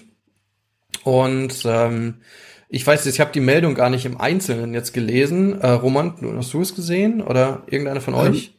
Ich habe es nur von der Tagesschau gesehen, 1800 paar zerquetschte, 15, äh, 15 Prozent äh, gestiegen. Ja, ja. Und ich würde sagen, es geht halt nicht auf die klassischen, geht auf keinen Fall auf die klassischen Drogen zurück, äh, sondern halt einfach vor allem in Richtung neue psychoaktive Substanzen. Mhm. Oder? Wurde da irgendwie was vorbei geschrieben? Das wäre jetzt so meine These. Also, weil ich weiß jetzt nicht, ob klassische Opiate gerade ansteigen. Das habe ich eigentlich nicht so gesehen. Ähm, ich ich habe es nur in dem Tagesschau-Post gesehen, aber das ist eine gut, das ist doch ein guter Punkt, das kann man sich mal raussuchen. Ich, ich guck mal nach und wir können ja in der Zeit weiterlaufen lassen. Ich habe Genau. irgendwas von synthetischen Opio äh, von Opioiden auf jeden Fall gelesen. Vielleicht Ja. weiß es ja jemand aus der Community, während wir hier weiter gucken. Gebrauchs zum Aber Beispiel. dann können, Nee, wir, dann können wir, Ich dann können wir mal nach. Myan, nach Asien gucken, nach Myanmar. In Myanmar gibt's die Todesstrafe für Konsumenten. Die wird da auch durchgesetzt. Da sterben jeden Tag Menschen, weil sie konsumieren. Und die nehmen diese Kriminalisierung in Kauf und die Todesstrafe in Kauf und konsumieren trotzdem. Das heißt, härtere Strafen bringen überhaupt nichts. Anne, Also das, ist doch ein Punkt. Härtere Genau. Strafen bringen überhaupt nichts. Würde es nicht deine Arbeit helfen? Deine Patientinnen wären nicht StraftäterInnen gleichzeitig, hätten nicht dieses Stigma gleich, mit dem sie zu dir in die Praxis kommen? Für mich haben sie kein, haben sie kein Stigma, weil ich das gar nicht, ob jetzt mein, ob jetzt derjenige, der zu mir kommt, schon irgendwie eine Strafverfolgung oder ob da ein BTM-Delikt hinten dran sitzt. Das ist mir in meiner Behandlung, wie ich den Patienten sehe, völlig egal. Das muss es Ich auch. Das muss es auch. Patienten noch nicht. Bitte? Ja. Aber dem Patienten ist doch nicht egal. Der, da, da zerstört man ja teilweise Zukunft. Der darf vielleicht keinen Führerschein mehr haben. Der hat bestimmte Berufe. Er kann nicht Erzieher werden, wenn er irgendeinen Eintrag hat. Also das ist, das sind tatsächlich durch die Kriminalisierung werden Lebensläufe deutlich eingeschränkt. Äh, Ich meine, eine, eine Sache nochmal zur, zur wir, wir nennen es ja Prohibition, aber zur ähm, Strafverfolgung. Also 2010, glaube ich, hat die UNO Kofi Annan schon gesagt, der Krieg gegen die Drogen ist verloren. Also das ist schon bekannt und man muss jetzt sozusagen eher dafür sorgen, den Menschen zu helfen. Ich sage mal ein Beispiel zum Föderalismus. Also in meiner Praxis sind 30 Prozent der Patienten aus Bayern, ähm, weil sie eben nicht wegen Cannabis unter Führungsaufsicht gestellt werden wollen. Die, die nutzen das so. Das kann man argumentieren, ja, es ist viel zu lasch. Ähm, ein Richter, ich erzähle mal eine Anekdote, hat einer Patientin gesagt, entweder sie gehen nach Hamburg oder Berlin oder ich sperre sie ein. Also so kann man natürlich sein Drogenproblem auch lösen und dann hat man den Bias, dass man sagt, bei uns ist ja alles prima, dann wandern die halt alle ab, äh, da wo sie sozusagen einigermaßen menschenwürdig dann noch behandelt werden. Sophia, wie, du hast gerade so ge- genickt und, und äh, wie, wie, wie stehst du zur Kriminalisierung? Marc, hast du's gehört? Stopp machen. Ja, das war mein Babyphon. Ich muss mal ganz kurz weg. Ach so. Und, Okay. und, und das ist ja tatsächlich äh, genau das, was du gerade meintest, Dirk. Ne? Also die Probleme von der Straße schaffen und ähm, gegebenenfalls auch aus dem eigenen, aus dem Bundesland schaffen. Und gerade Regensburg, wo ja unsere alte äh, Drogenbeauftragte herkommt, da, ey, da, da ist menschenunwürdige Architektur etabliert worden, damit Obdachlose aus, aus, dem, äh, aus dem Stadtbild verschwinden. Das ist ja das perfideste überhaupt, anstatt die Probleme anzugehen, sie einfach so wegzuwischen. Ja, ja, ja. Ähm, das ist wirklich, mh, also das, ist dort so tatsächlich CSU-Politik, das muss man sagen. Also, ähm, also ich verstehe auch nicht, dass das so, so tatsächlich so mitgetragen wird, wie es da ist. Also so, Ja. dass sich das auch nicht verändert, ne? So, aber das ist halt tatsächlich die Einstellung. Ich habe, aber auch in kleinen gibt es das auch in anderen Ländern. Ähm, das habe ich immer ähm, kritisiert, zum Beispiel das Rheinland-Pfalz ähm, sich nie wirklich geöffnet hat, also wirklich breit geöffnet hat wie andere Länder, diese umgeben, nämlich Hessen oder auch das Saarland ähm, oder auch Nordrhein-Westfalen äh, zu niedrigschwelligen Angeboten. Ähm, es gibt die zwar vereinzelt, sehr stark vereinzelt in größeren Städten. Es ist, glaube ich, nur Mainz und Ludwigshafen mittlerweile, wo es niedrigschwellige so Kontaktcafés gibt, ähm, Drogenkonsumräume gar keine in Rheinland-Pfalz. Und ähm, aus Biografien, Suchtbiografien weiß ich, dass halt da der, gerade aus Rheinland-Pfalz, immer der Weg angetreten wurde, entweder nach Saarbrücken, wo es einen Drogenkonsumraum gibt, oder halt nach Frankfurt. Ähm, Und dann natürlich auch dort die Szene ist, also die Szene sich auch natürlich auch dort entsprechend hin äh, hingewandert hat. Ich glaube, im nördlichen Rheinland-Pfalz war es dann eher, ja, dann Bonn, ne, so ist man eher die Richtung gefahren. Äh, und dann hat Rheinland-Pfalz gesagt, ähm, dass ähm, ja Rheinland-Pfalz gar keine Probleme hätte, so starke wie die anderen Länder. Ähm, und das waren, ich habe ich nämlich noch damals, das, das war nämlich gerade zu der Zeit, als ich Praktikum im Drogenhilfezentrum Saarbrücken gemacht habe, das ist schon sehr lange her. Und äh, da gab es nämlich einen großen Eklat, dass die Notschlafstellen in Saarbrücken gestrichen wurden, weil einfach nicht mehr genug Geld da war. Und man dann relativ schnell schauen musste, wie, wie man dort ähm, agiert. Was hat denn der Marc jetzt? Hat er einen Schnuller? So. ah, nee. Ähm, ja, also, dass man nicht mehr wusste, wie man da agiert.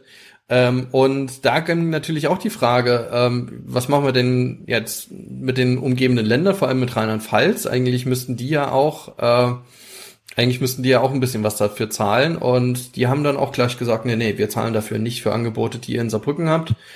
Fra von Frankreich kamen viele, die dort ähm, das Drogenhilfezentrum genutzt Wo einen haben. Schwarzmarkt haben ähm, Oh, von Marc. Menschen, die ähm, das anders konsumieren du? würden. Ja, Also, Marc, du hast noch, ich habe noch dein Mikrofon gemutet, deswegen, ja.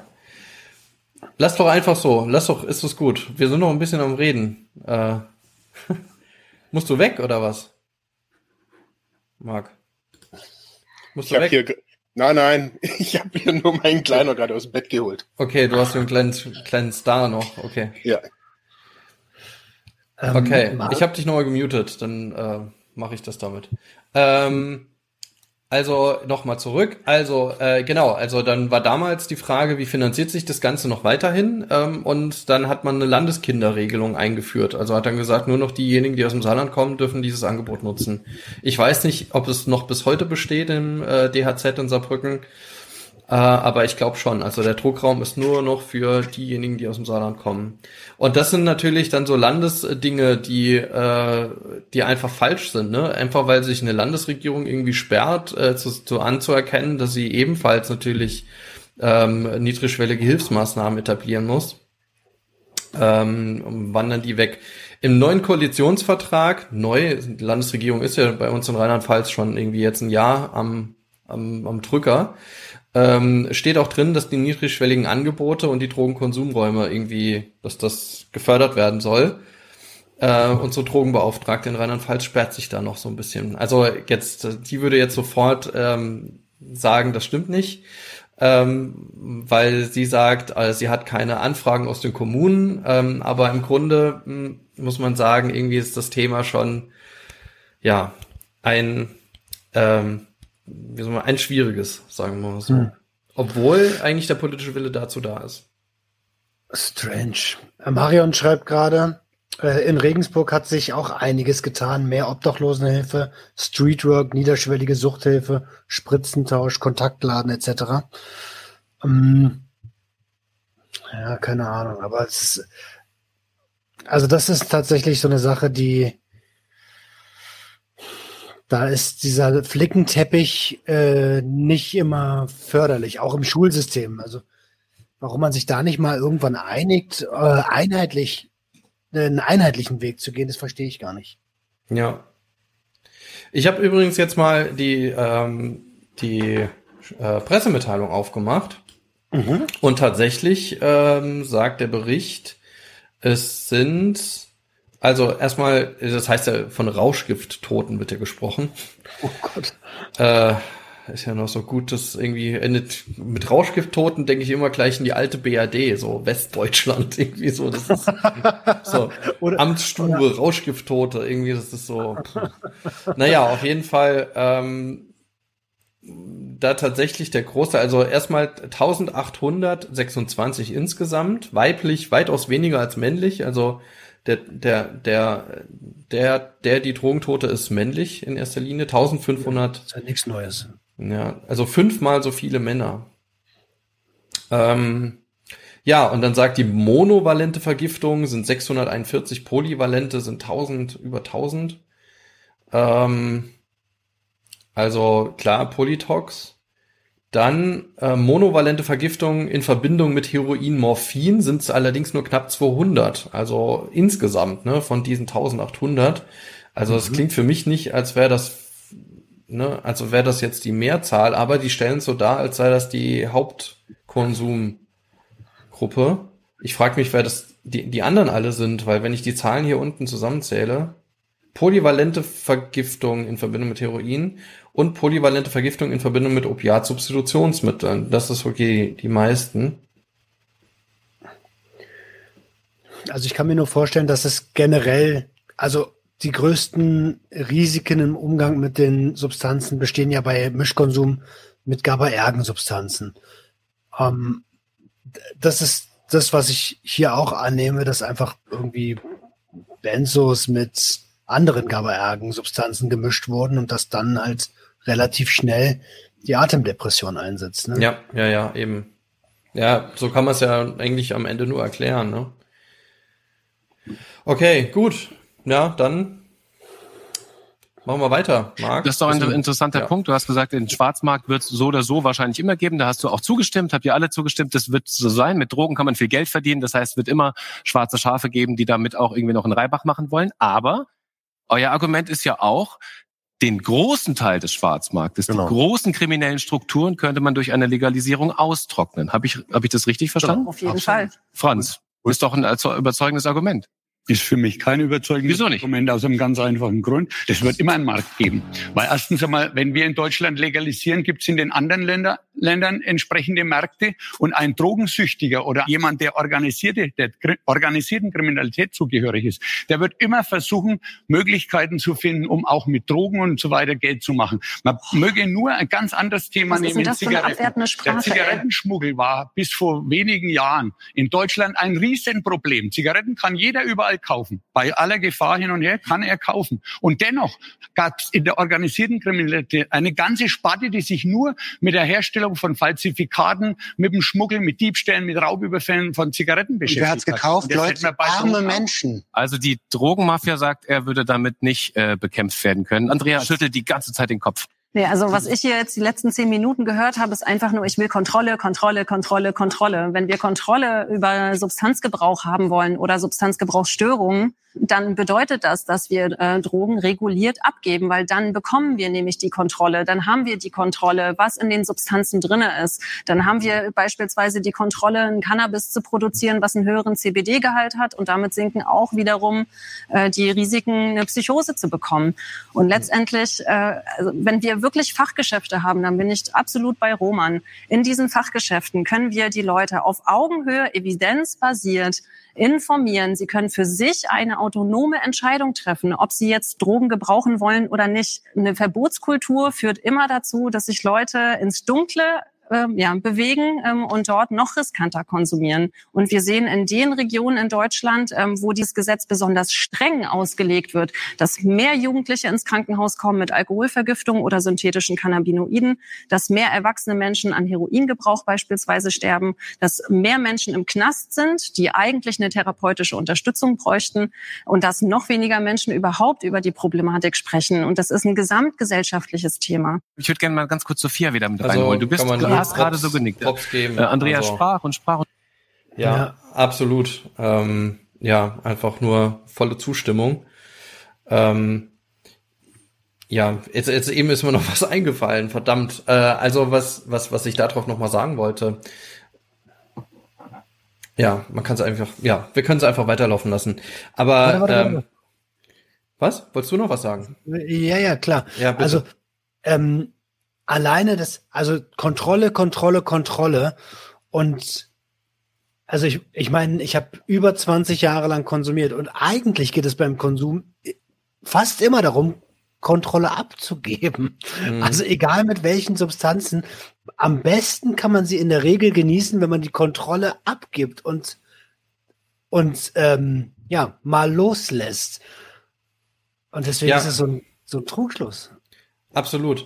Und was ja jetzt auch nochmal angesprochen wird, ist ja diese Frage rund um den Schwarzmarkt. Das ist ja gerne auch, das ist das Argument, jetzt weiß ich wieder, was ich sagen wollte, dieses Argument rund um den Schwarzmarkt. Ähm, ja, er hat ja eigentlich schon gegen seine Argumentation was eingeführt, nämlich, naja, der Tabakschmuggel, Tabakhandel, da hast du ja richtigerweise äh, äh, interveniert und gesagt, das sind arme Menschen, aber ja, darüber funktioniert's ja. Also auf der einen Seite ähm, arbeitet man ja, ähm, ja, ist es halt einfach am Ende teuer.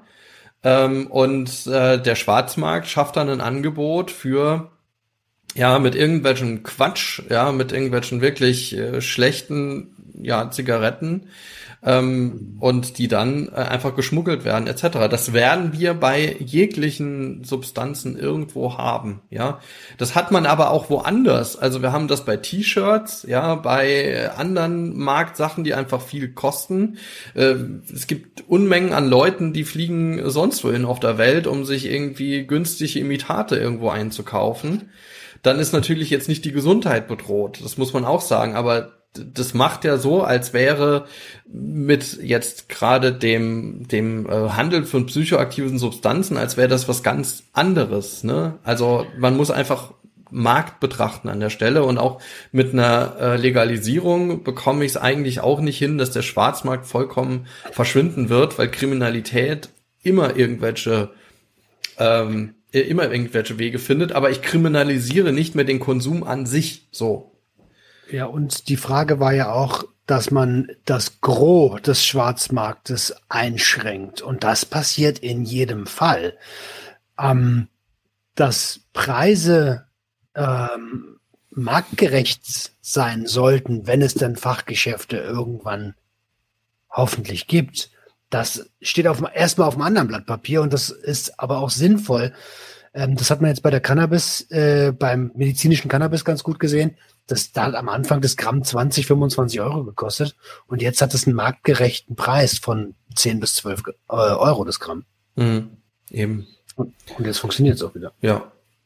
Sollen wir weitermachen? Ja, ne? Gerne. Dann Und du sagst ja, ja, ja, ja. Ja, Das heißt, du äh, stimmst dir grundsätzlich zu. Ja, schon. Es geht ja um den Menschen. Genau. Ich glaube, dass im Menschen verankert ist, sich zu berauschen. Ja. Schon Das glaube ich. Beginn der Menschheit. Also Ja. das glaube ich schon. Und dann noch weiter draufzuschlagen und nicht mit Liebe dran zu gehen, äh, ist die falsche Angehensweise.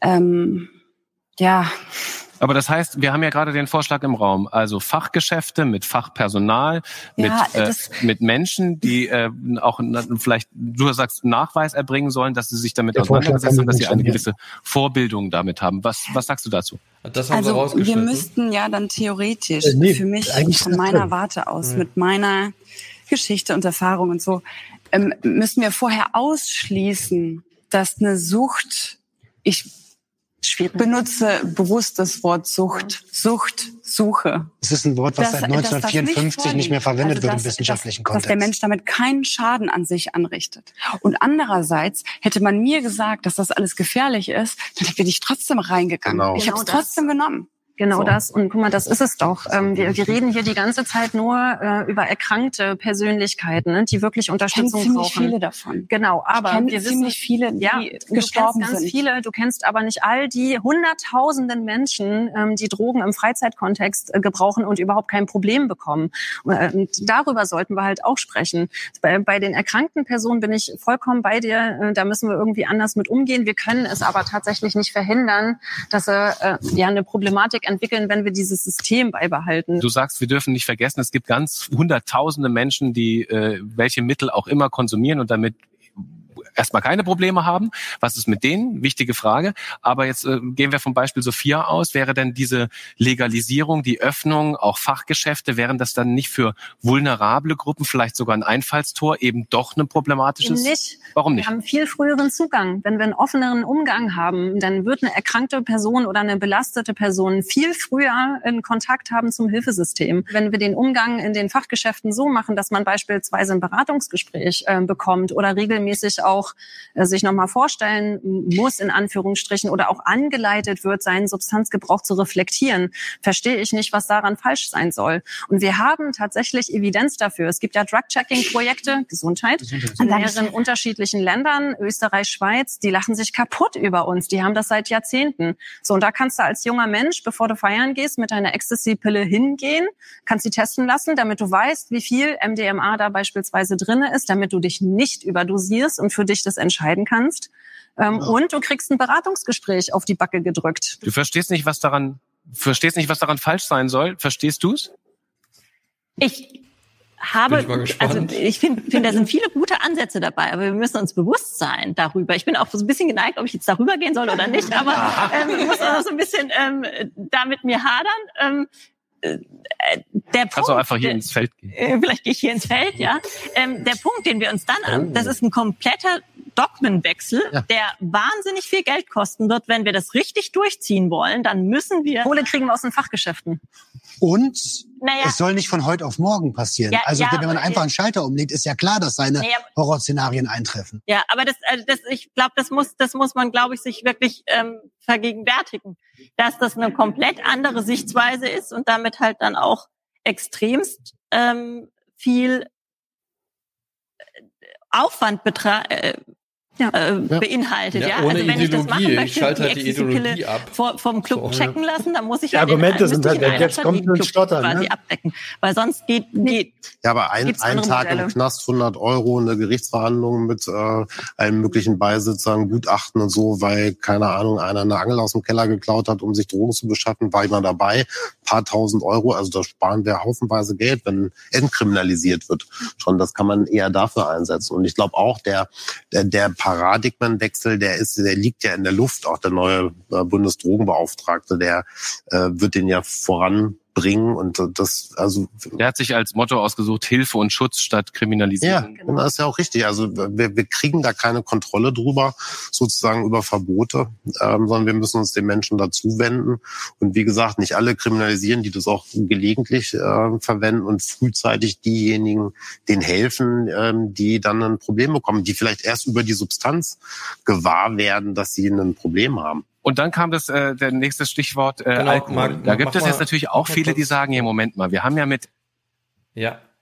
Ähm, ja, also ich, ich, ich glaube, das ist halt, da muss man gar nicht mehr viel zu sagen, also dass man da sehr viel sich Innovation erhofft. Ähm, mal gucken, dass jetzt auch mit der neuen Pro- Drogenpolitik, dass da wirklich eine neue Pro- Drogenpolitik äh, umgesetzt werden kann. Ähm, jetzt geht's ja darum, dass relativ schnell, äh, ich glaube, Lauterbach hat doch auch angekündigt, irgendwie Ende des Jahres Gesetzentwurf, die FDP macht Druck, die Grünen machen Druck, 23, Anfang 23 soll das Ganze durch. Naja, sind wir mal ganz ehrlich, also wenn im zweiten Halbjahr ein Gesetzentwurf, Gesetzesentwurf kommt, da wird noch einiges äh, ausgearbeitet werden müssen.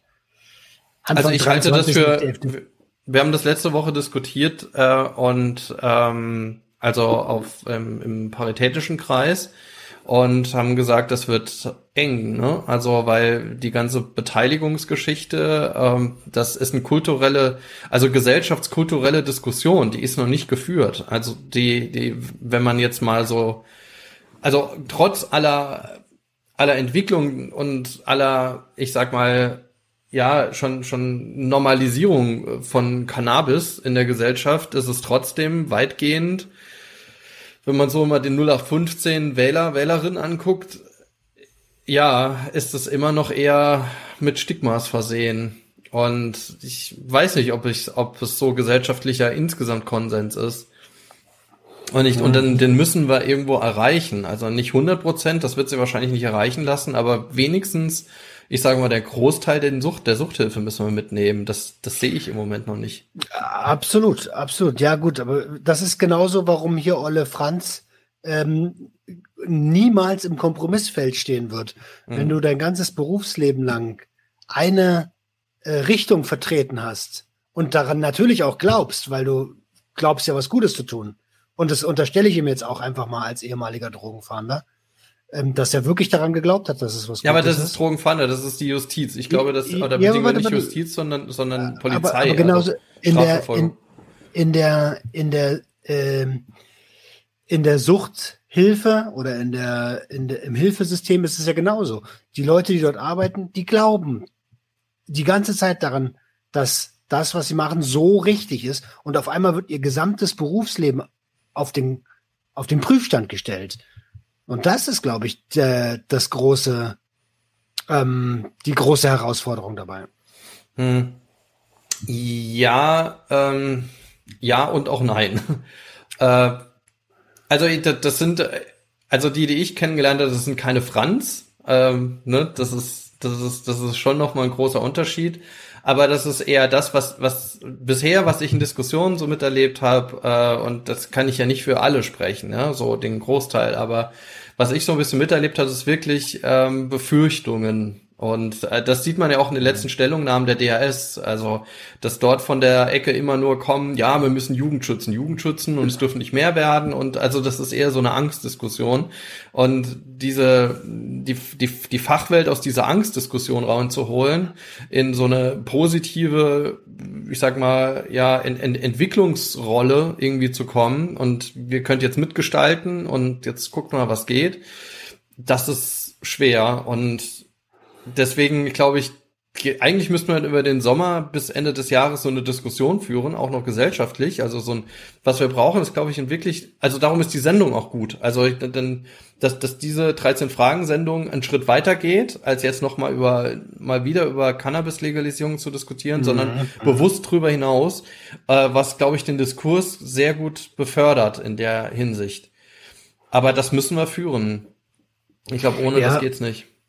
Ähm, ich ich meine, einer der großen Punkte, ich brauche ich brauch bei dir ja nicht argumentieren, aber einer der großen Punkte ist, ey, wenn sich, wir bekommen jetzt alles schon. In jedem Kaff, in jedem Alter kann ich mir Drogen holen. Und zwar alle.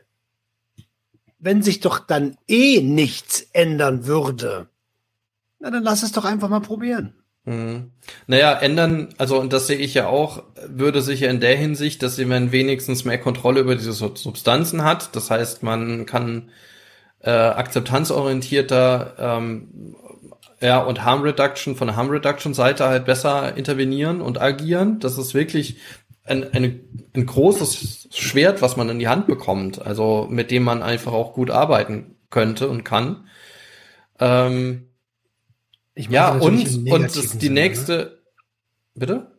Ich meinte natürlich im negativen Sinne. Also schlechter so. kann es ja nicht mehr werden. Äh, nee, eben, genau. Das, das stimmt. Also, aber na, äh, die, die Ängste sind tatsächlich wie bei so jemandem wie Franz oder bei weniger wie Franz, die sind halt schon da, dann äh, nehmen alle immer alles und äh, alle laufen mit der Spritze im Arm durch die Gegend.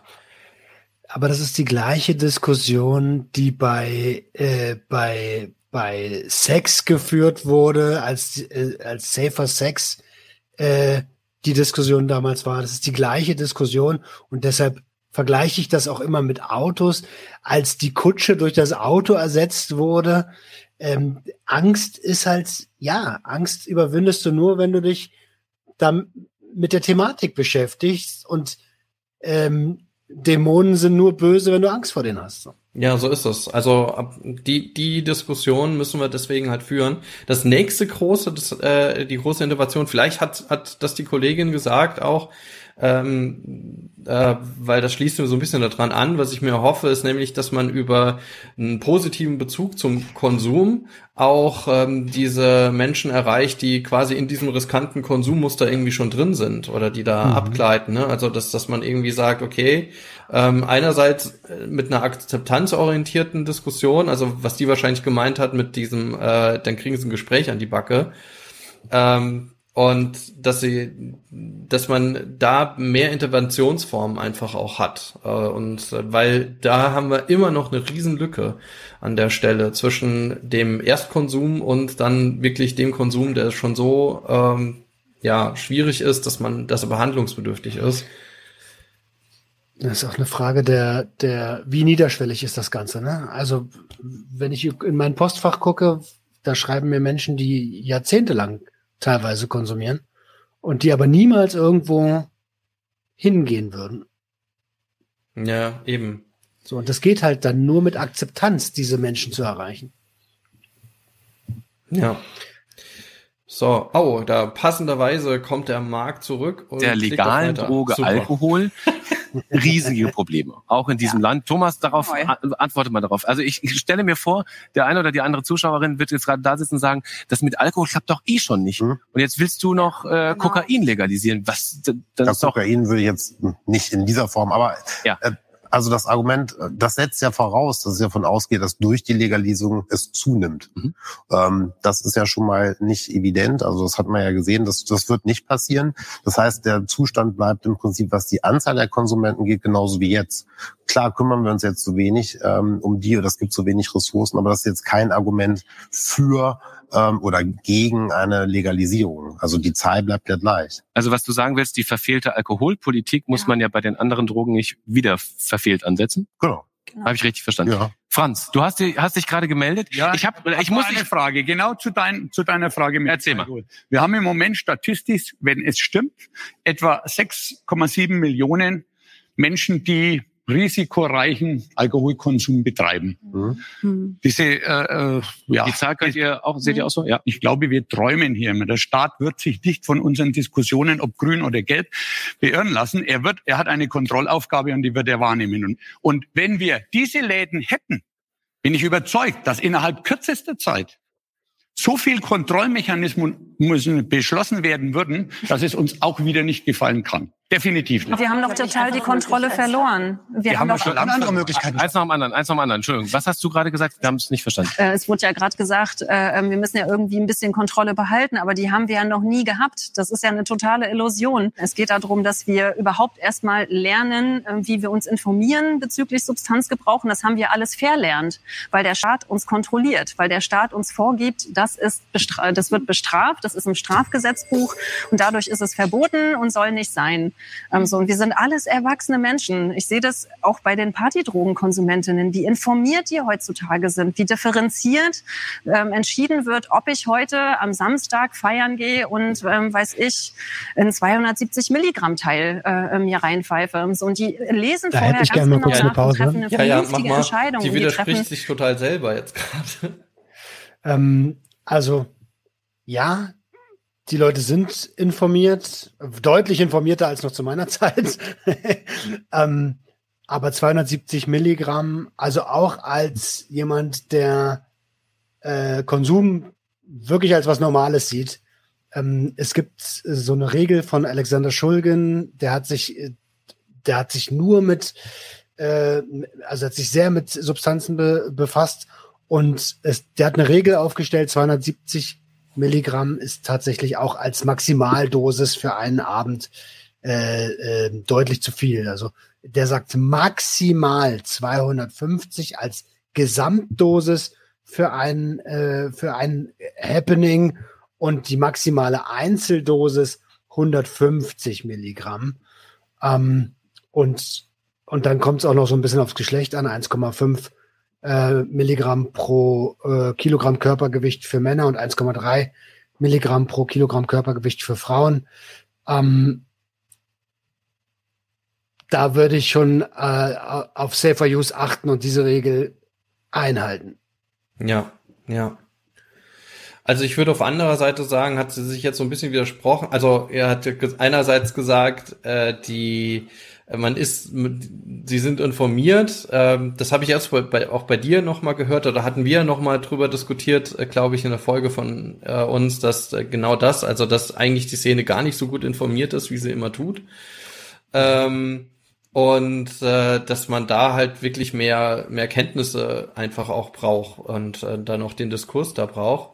Äh, die andere Seite ist, sie hat irgendwie was gesagt von ähm, die Kontrolle abgegeben oder der Staat übt Kontrolle. Äh, da übt er eigentlich nicht, er übt ja nur Kontrolle über äh, über Strafgesetz. Äh, die Kontrolle liegt im Kriminellen. Also die die kriminelle Sphäre hat die Kontrolle darüber, was wie, wann, wo vertrieben wird, wie viel verkauft wird, wie viel auf den Weltmärkten ist, zu welchem Preis es verkauft wird, äh, wie es gepanscht wird, wie nicht gepanscht wird, ähm, wo es vertrieben wird. Also alles das ist in der Kontrolle der kriminellen Sphäre äh, und nicht äh, des Staat. Der Staat kontrolliert da gar nichts.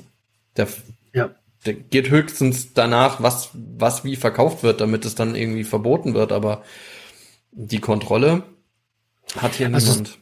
Sagte sie auch, wir, wir haben ja die Kontrolle noch nie gehabt. Wahrscheinlich Ja, ist ja einfach in dem Moment. Äh, Meinst das, Wording meinst das, ja genau, ist vielleicht auch dann so ein bisschen geschnitten und so. Ja, ja. Okay. Mm, meiner Meinung nach vernünftigere Entscheidungen ähm, als beispielsweise unsere Elterngeneration, ähm, die sich das ganze Wochenende lang die Hucke voll säuft. Also Auch das ist natürlich jetzt anekdotisch, ne? Ja, nicht genau, nur die Elterngeneration. so, meinte Ja, so ich, äh, na, äh, ich könnte tatsächlich Zahlen liefern.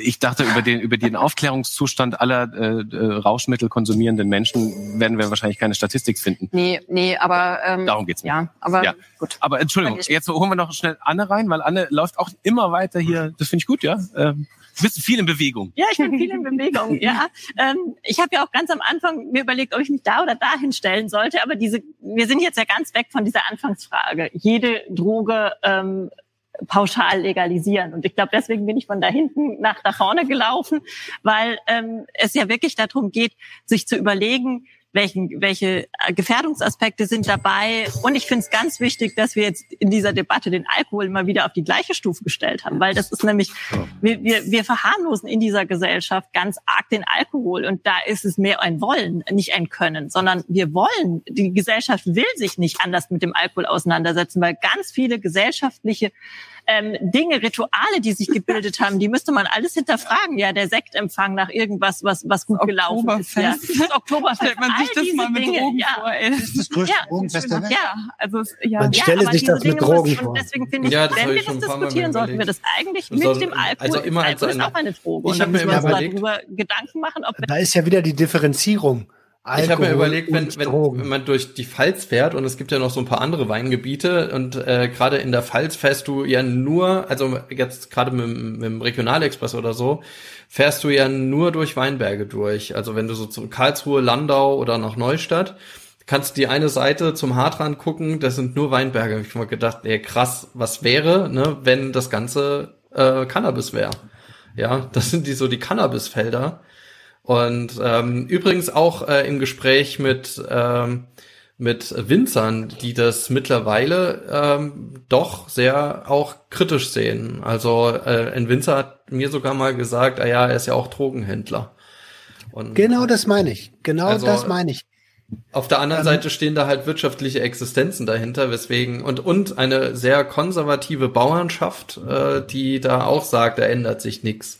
Ja, und die haben natürlich ein Einfallstor bei den konservativen Parteien ähm, und dadurch auch eine Lobby, ne, dass dann halt so was Wein ist, Bier und so weiter, das bleibt alles in so dieser bäuerlichen Blase, ja. Äh, aber auf der anderen Seite hat sich ja irgendein Bauernverband oder so auch positiv zum Anbau von Cannabis geäußert irgendwie mal. Ja, zumal Hopf, also Wein jetzt nicht, aber ich meine, Cannabis und Hopfen sind so nah miteinander. Die sind ja Verwandte, äh, ähm, biologisch gesehen. Also sind ja verwandte Pflanzen. Und was mich aber hier so hart triggert, ist, man kann doch nicht sagen, man stelle sich das Oktoberfest mit Drogen vor. Ja, okay, das Oktoberfest ist ein Mhm. Drogenfest. Also man braucht sich nicht vorstellen, es findet ja, Ist so, ja. also wenn gerade nicht Corona ist, jedes Jahr statt. Ja, ja, ja, ja. Ja, und genau da, da widerspricht sich ja alles irgendwie, weil du, da wird ja dann gesagt, ja, es ist doch nur ein Fest und man geht da hin. Ähm, ja, für was geht man hin? Also, um berauscht zu sein, also um besoffen zu sein. Und da kann mir jetzt auch der Franz erzählen, dass das nicht der Sinn und Zweck des Oktoberfestes ist und dass das eigentlich nur, dass er nur wegen den Bahnen hingeht und dass man da irgendwie äh, irgendwo sein überteuertes äh, Brathändel essen kann, ja, Ja, ähm, genau. sondern äh, da geht's einfach ums Trinken und ums auf den Tischen tanzen und was noch alles andere noch passiert, ja.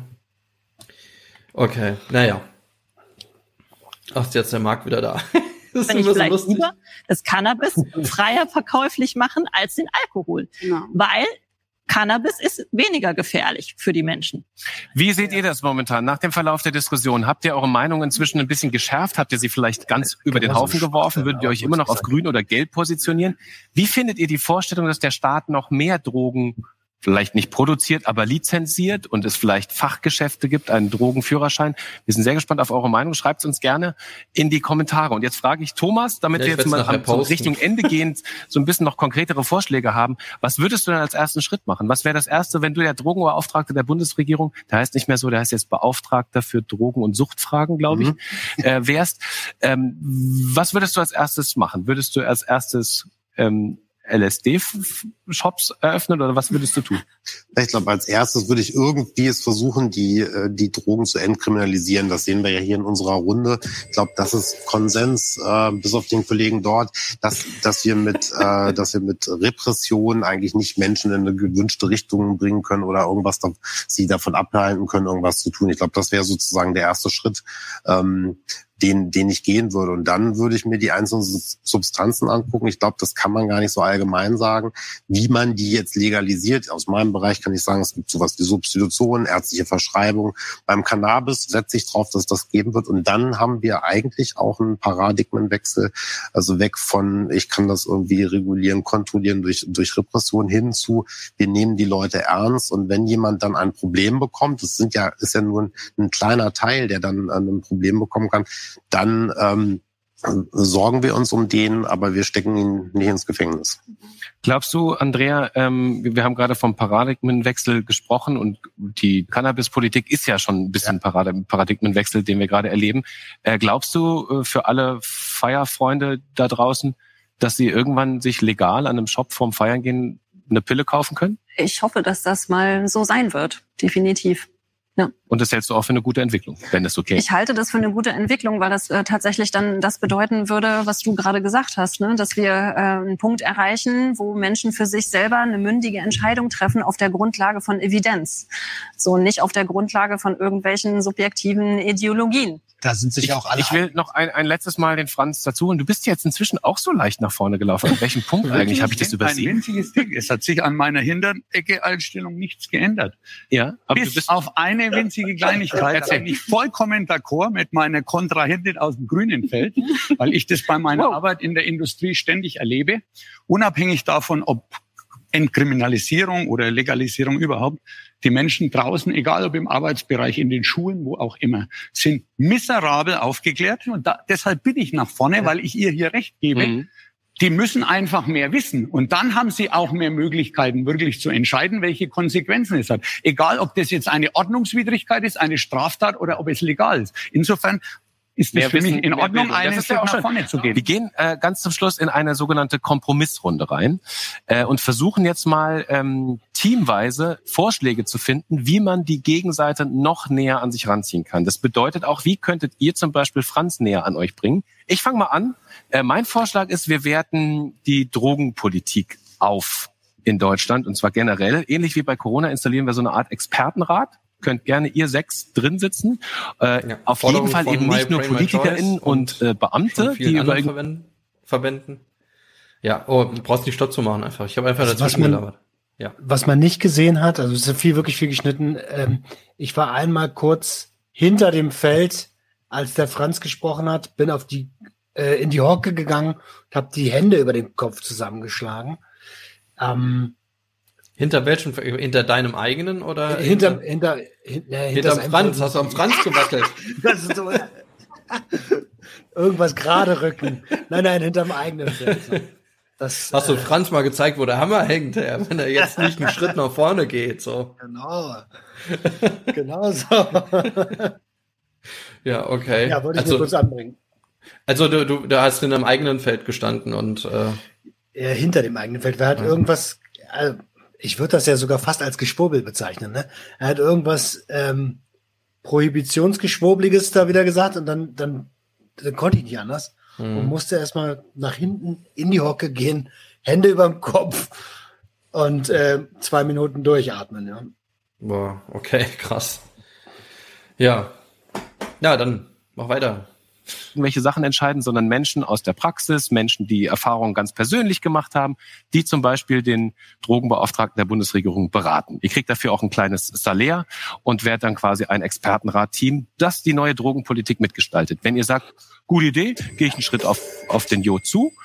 Die wird nicht klappen, die habe ich schon probiert. Du, äh, aber du findest die Idee auch gar nicht so schlecht. Ist völlig in Ordnung. So, also, da Wenn fängt Sie jetzt nicht nochmal an. Mit reinholen, das sind die Angehörigen, denn über die haben wir noch gar nicht gesprochen. Oh, Absolut, gut. äh, Nicht absolut. nur der, nicht nur der Betroffene selbst, sondern auch die Angehörigen im Sinne eines Ja, genau. Dialogs müssten dann auch noch mit dabei. Absolut wichtiger Punkt. So, Ja.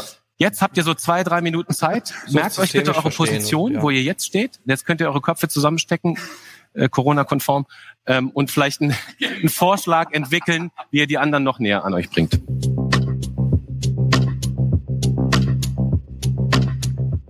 So, natürlich auch die Frage an euch. Hier ähm, debattieren gerade die beiden Gruppen untereinander, was ein adäquater Kompromissvorschlag wäre. Also gibt es irgendwo eine Linie, die ihr vielleicht kennt, wie diese beiden Positionen näher zusammenkommen? Am Ende muss man irgendeine Entscheidung treffen. Was wäre euer Vorschlag? Schreibt es uns gerne in die Kommentare. Wir legalisieren nicht alles, sondern nur ein Teil oder Gut, äh, wollt ihr anfangen? Habt ihr einen Vorschlag, wie ihr die Grünen noch weiter zu euch ziehen könnt? Entstigmatisierung. Ja. Auf die Art und Weise, äh, dass wir uns die Menschen anschauen. Was sind das für Menschen, die konsumieren? Und nicht jeder Konsument ist, entspricht diesem äh, Pseudo, ähm, Bild, was wir haben, ja. Wir müssen Drogenkonsum entstigmatisieren, dass wir uns als Gesellschaft damit auseinandersetzen können. Ja. ja, Sehr gut. da, da fängt ja schon an, Vorschlag äh, diese dass man nicht mehr Drogenkonsum Unser sagt. Kompromissvorschlag wäre, Ja, ja. ja, ist richtig. Ja, also äh, ja, ähm, guckt eines unserer letzten Videos äh, da- genau dazu. Also das ist äh, eine richtig krasse Aufgabe, weil es wirklich einen gesellschaftlichen Wandel äh, äh, benötigt im Hintergrund. Aber ja, Substanzgebrauch ist das. mh, wäre, ne, wo es doch jetzt so eine äh, breite Bewegung gibt, die jetzt diesen äh, Paradigmenwechsel offensichtlich einläutet. Wärst du bereit, wenn sich eine demokratische Mehrheit dafür entscheidet, das andere System zu versuchen, also weg hin von Repression und Kontrolle hin zu Zuwendung und Prävention und Therapie, dann einfach dabei zu sein und zu schauen, ähm, ob das nicht vielleicht auch ein Weg ist. Grundsätzlich ja, aber wenn eine demokratische Entscheidung gefällt wird, ob die hm. mir dann passt oder nicht, wenn die Mehrheit es so will, soll sie es haben. Sie muss dann aber auch bereit sein, die Konsequenzen zu tragen. Und das ist bei uns im Land sehr oft nicht der Fall. Oh, okay, also er beugt sich einer demokratischen Entscheidung als überzeugter Demokrat. Richtig? Richtig verstanden. Ja, ja aber die werden schon wissen, was sie davon haben, wenn sie diese, diese Linken da wählen. Dann haben wir Chaos, ja. Und dann müsst ihr auch die Verantwortung tragen, wenn ihr hier diese linksgrün versiffte Kacke da wählt. Ah, Mann, ja, wir haben echt lange überlegt, was können, womit können wir den noch holen? So. Und dann ging eigentlich nur, äh, wir leben in einer Demokratie und er, er ist ja für dieses System so. Dann kommen wir eben mit dem, mit der, mit der Demokratie. Ja, aber war ein guter Versuch. Also. Ja, selbst das hat nicht. Wenn ihr ein Problem habt, dann sucht euch Hilfe nehmt Kontakt auf. Es gibt ganz viele Hilfemöglichkeiten und es ist das Schlechteste, wenn ihr zu Hause sitzt und keine an euch ranlasst. Es ist eine Problematik, die jeden treffen kann und sucht euch die Hilfe, wenn ihr sie braucht. Vielleicht kann ich da noch mal kurz anschließen, einen Satz, der mir wichtig ist.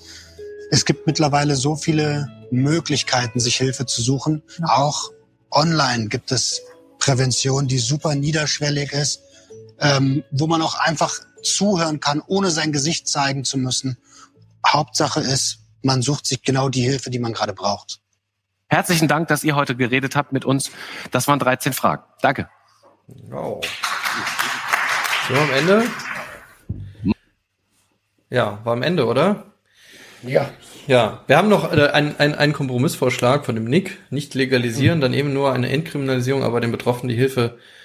Genau. Reicht leider nicht. Reicht leider nicht, weil Qualität der Produkte dann immer noch unklar ist. So. Aber vielen, vielen lieben Dank, Nick. Ja, ja. Großes Pickup. Ja, genau. Ähm, ja, also äh, jetzt hätte ich nur eine Frage an dich ganz am Ende, weil du noch gesagt hast, online, äh, letztens drüber diskutiert, Online-Hilfe. Ähm, Gut, den Drogennewtdienst Berlin, der das jetzt ja entwickelt hat, ne? also der da ja zwei Möglichkeiten hat, aber so viel gibt's da online ja leider noch nicht. Ja, es gibt mehr. Grade, ich meine jetzt auch nicht unbedingt das, das Hilfesystem wirklich damit, mhm. weil also alles, was so an ähm, Drugfluencern, wie sie ja jetzt mittlerweile ab und zu gerne genannt werden, das, also deswegen sagte ich, such dir die Hilfe, die dir tatsächlich hilft. Es muss ja gar nicht das klassische Hilfesystem sein. Ja, ja, ja. Ja, also das auf jeden Fall. Ich glaube, hm, ja, es ist nicht einfach, ähm, eine richtige Hilfe dann zu finden. Äh, aber ich glaube, es ist auf jeden Fall mehr möglich als jetzt noch vor fünf Jahren, muss man wirklich sagen. Also zur Not, also ähm, wenn ihr das jetzt seht, hört oder sowas, ihr könnt immer uns schreiben, zum Beispiel, Freiheit ohne Druck at ludwigsmühle.de oder dem Roman könnt ihr auch schreiben. Roman, wie kann man dich erreichen? Auf verschiedenen Kanälen. Ne? Sucht und Ordnung. Sucht und Ordnung, ja. Ähm, also eigentlich nur nach du kriegst Logo auch, schauen, so, Ja, das. eben. Du, du hast ja erzählt, du kriegst ja auch Zuschriften, also auch, also du stehst da in guten Kontakt zu der Community einfach. Ja, ohne Ende. Also ich, und ich beantworte das auch gern. Ähm, äh, natürlich immer nach bestem Gewissen und wenn ich merke, oh, jetzt übersteigt es gerade mal meine Kompetenz, dann leite ich natürlich weiter, weil ja. so sehe ich mal, so sehe ich meine Funktion. Ja, super gerne. Also bei uns ist es so, wenn bei uns Anfragen reinkommen, das kam auch, so Therapieanfragen, ähm, aber nur, also nicht viele, das ist jetzt nicht so, als wir da, wenn wir da überschwemmt, aber ab und zu kommt mal was und da ist natürlich für uns als Träger ein bisschen einfacher, ähm, das irgendwie gleich zu der Fachkraft irgendwie zu, äh, zu bringen oder an den richtigen Ort irgendwie auch zu, äh, zu, zu bringen. Ähm, ja, ähm, ja, krasse, krasse Geschichte. Also, aber nochmal zum, äh, zum Nick, äh, nicht legalisieren, aber nur Entkriminalisierung, ja, hattest du auch reagiert. Ähm, ja, ähm, das ist halt, ja, wäre tatsächlich auch ein Kompromiss gewesen.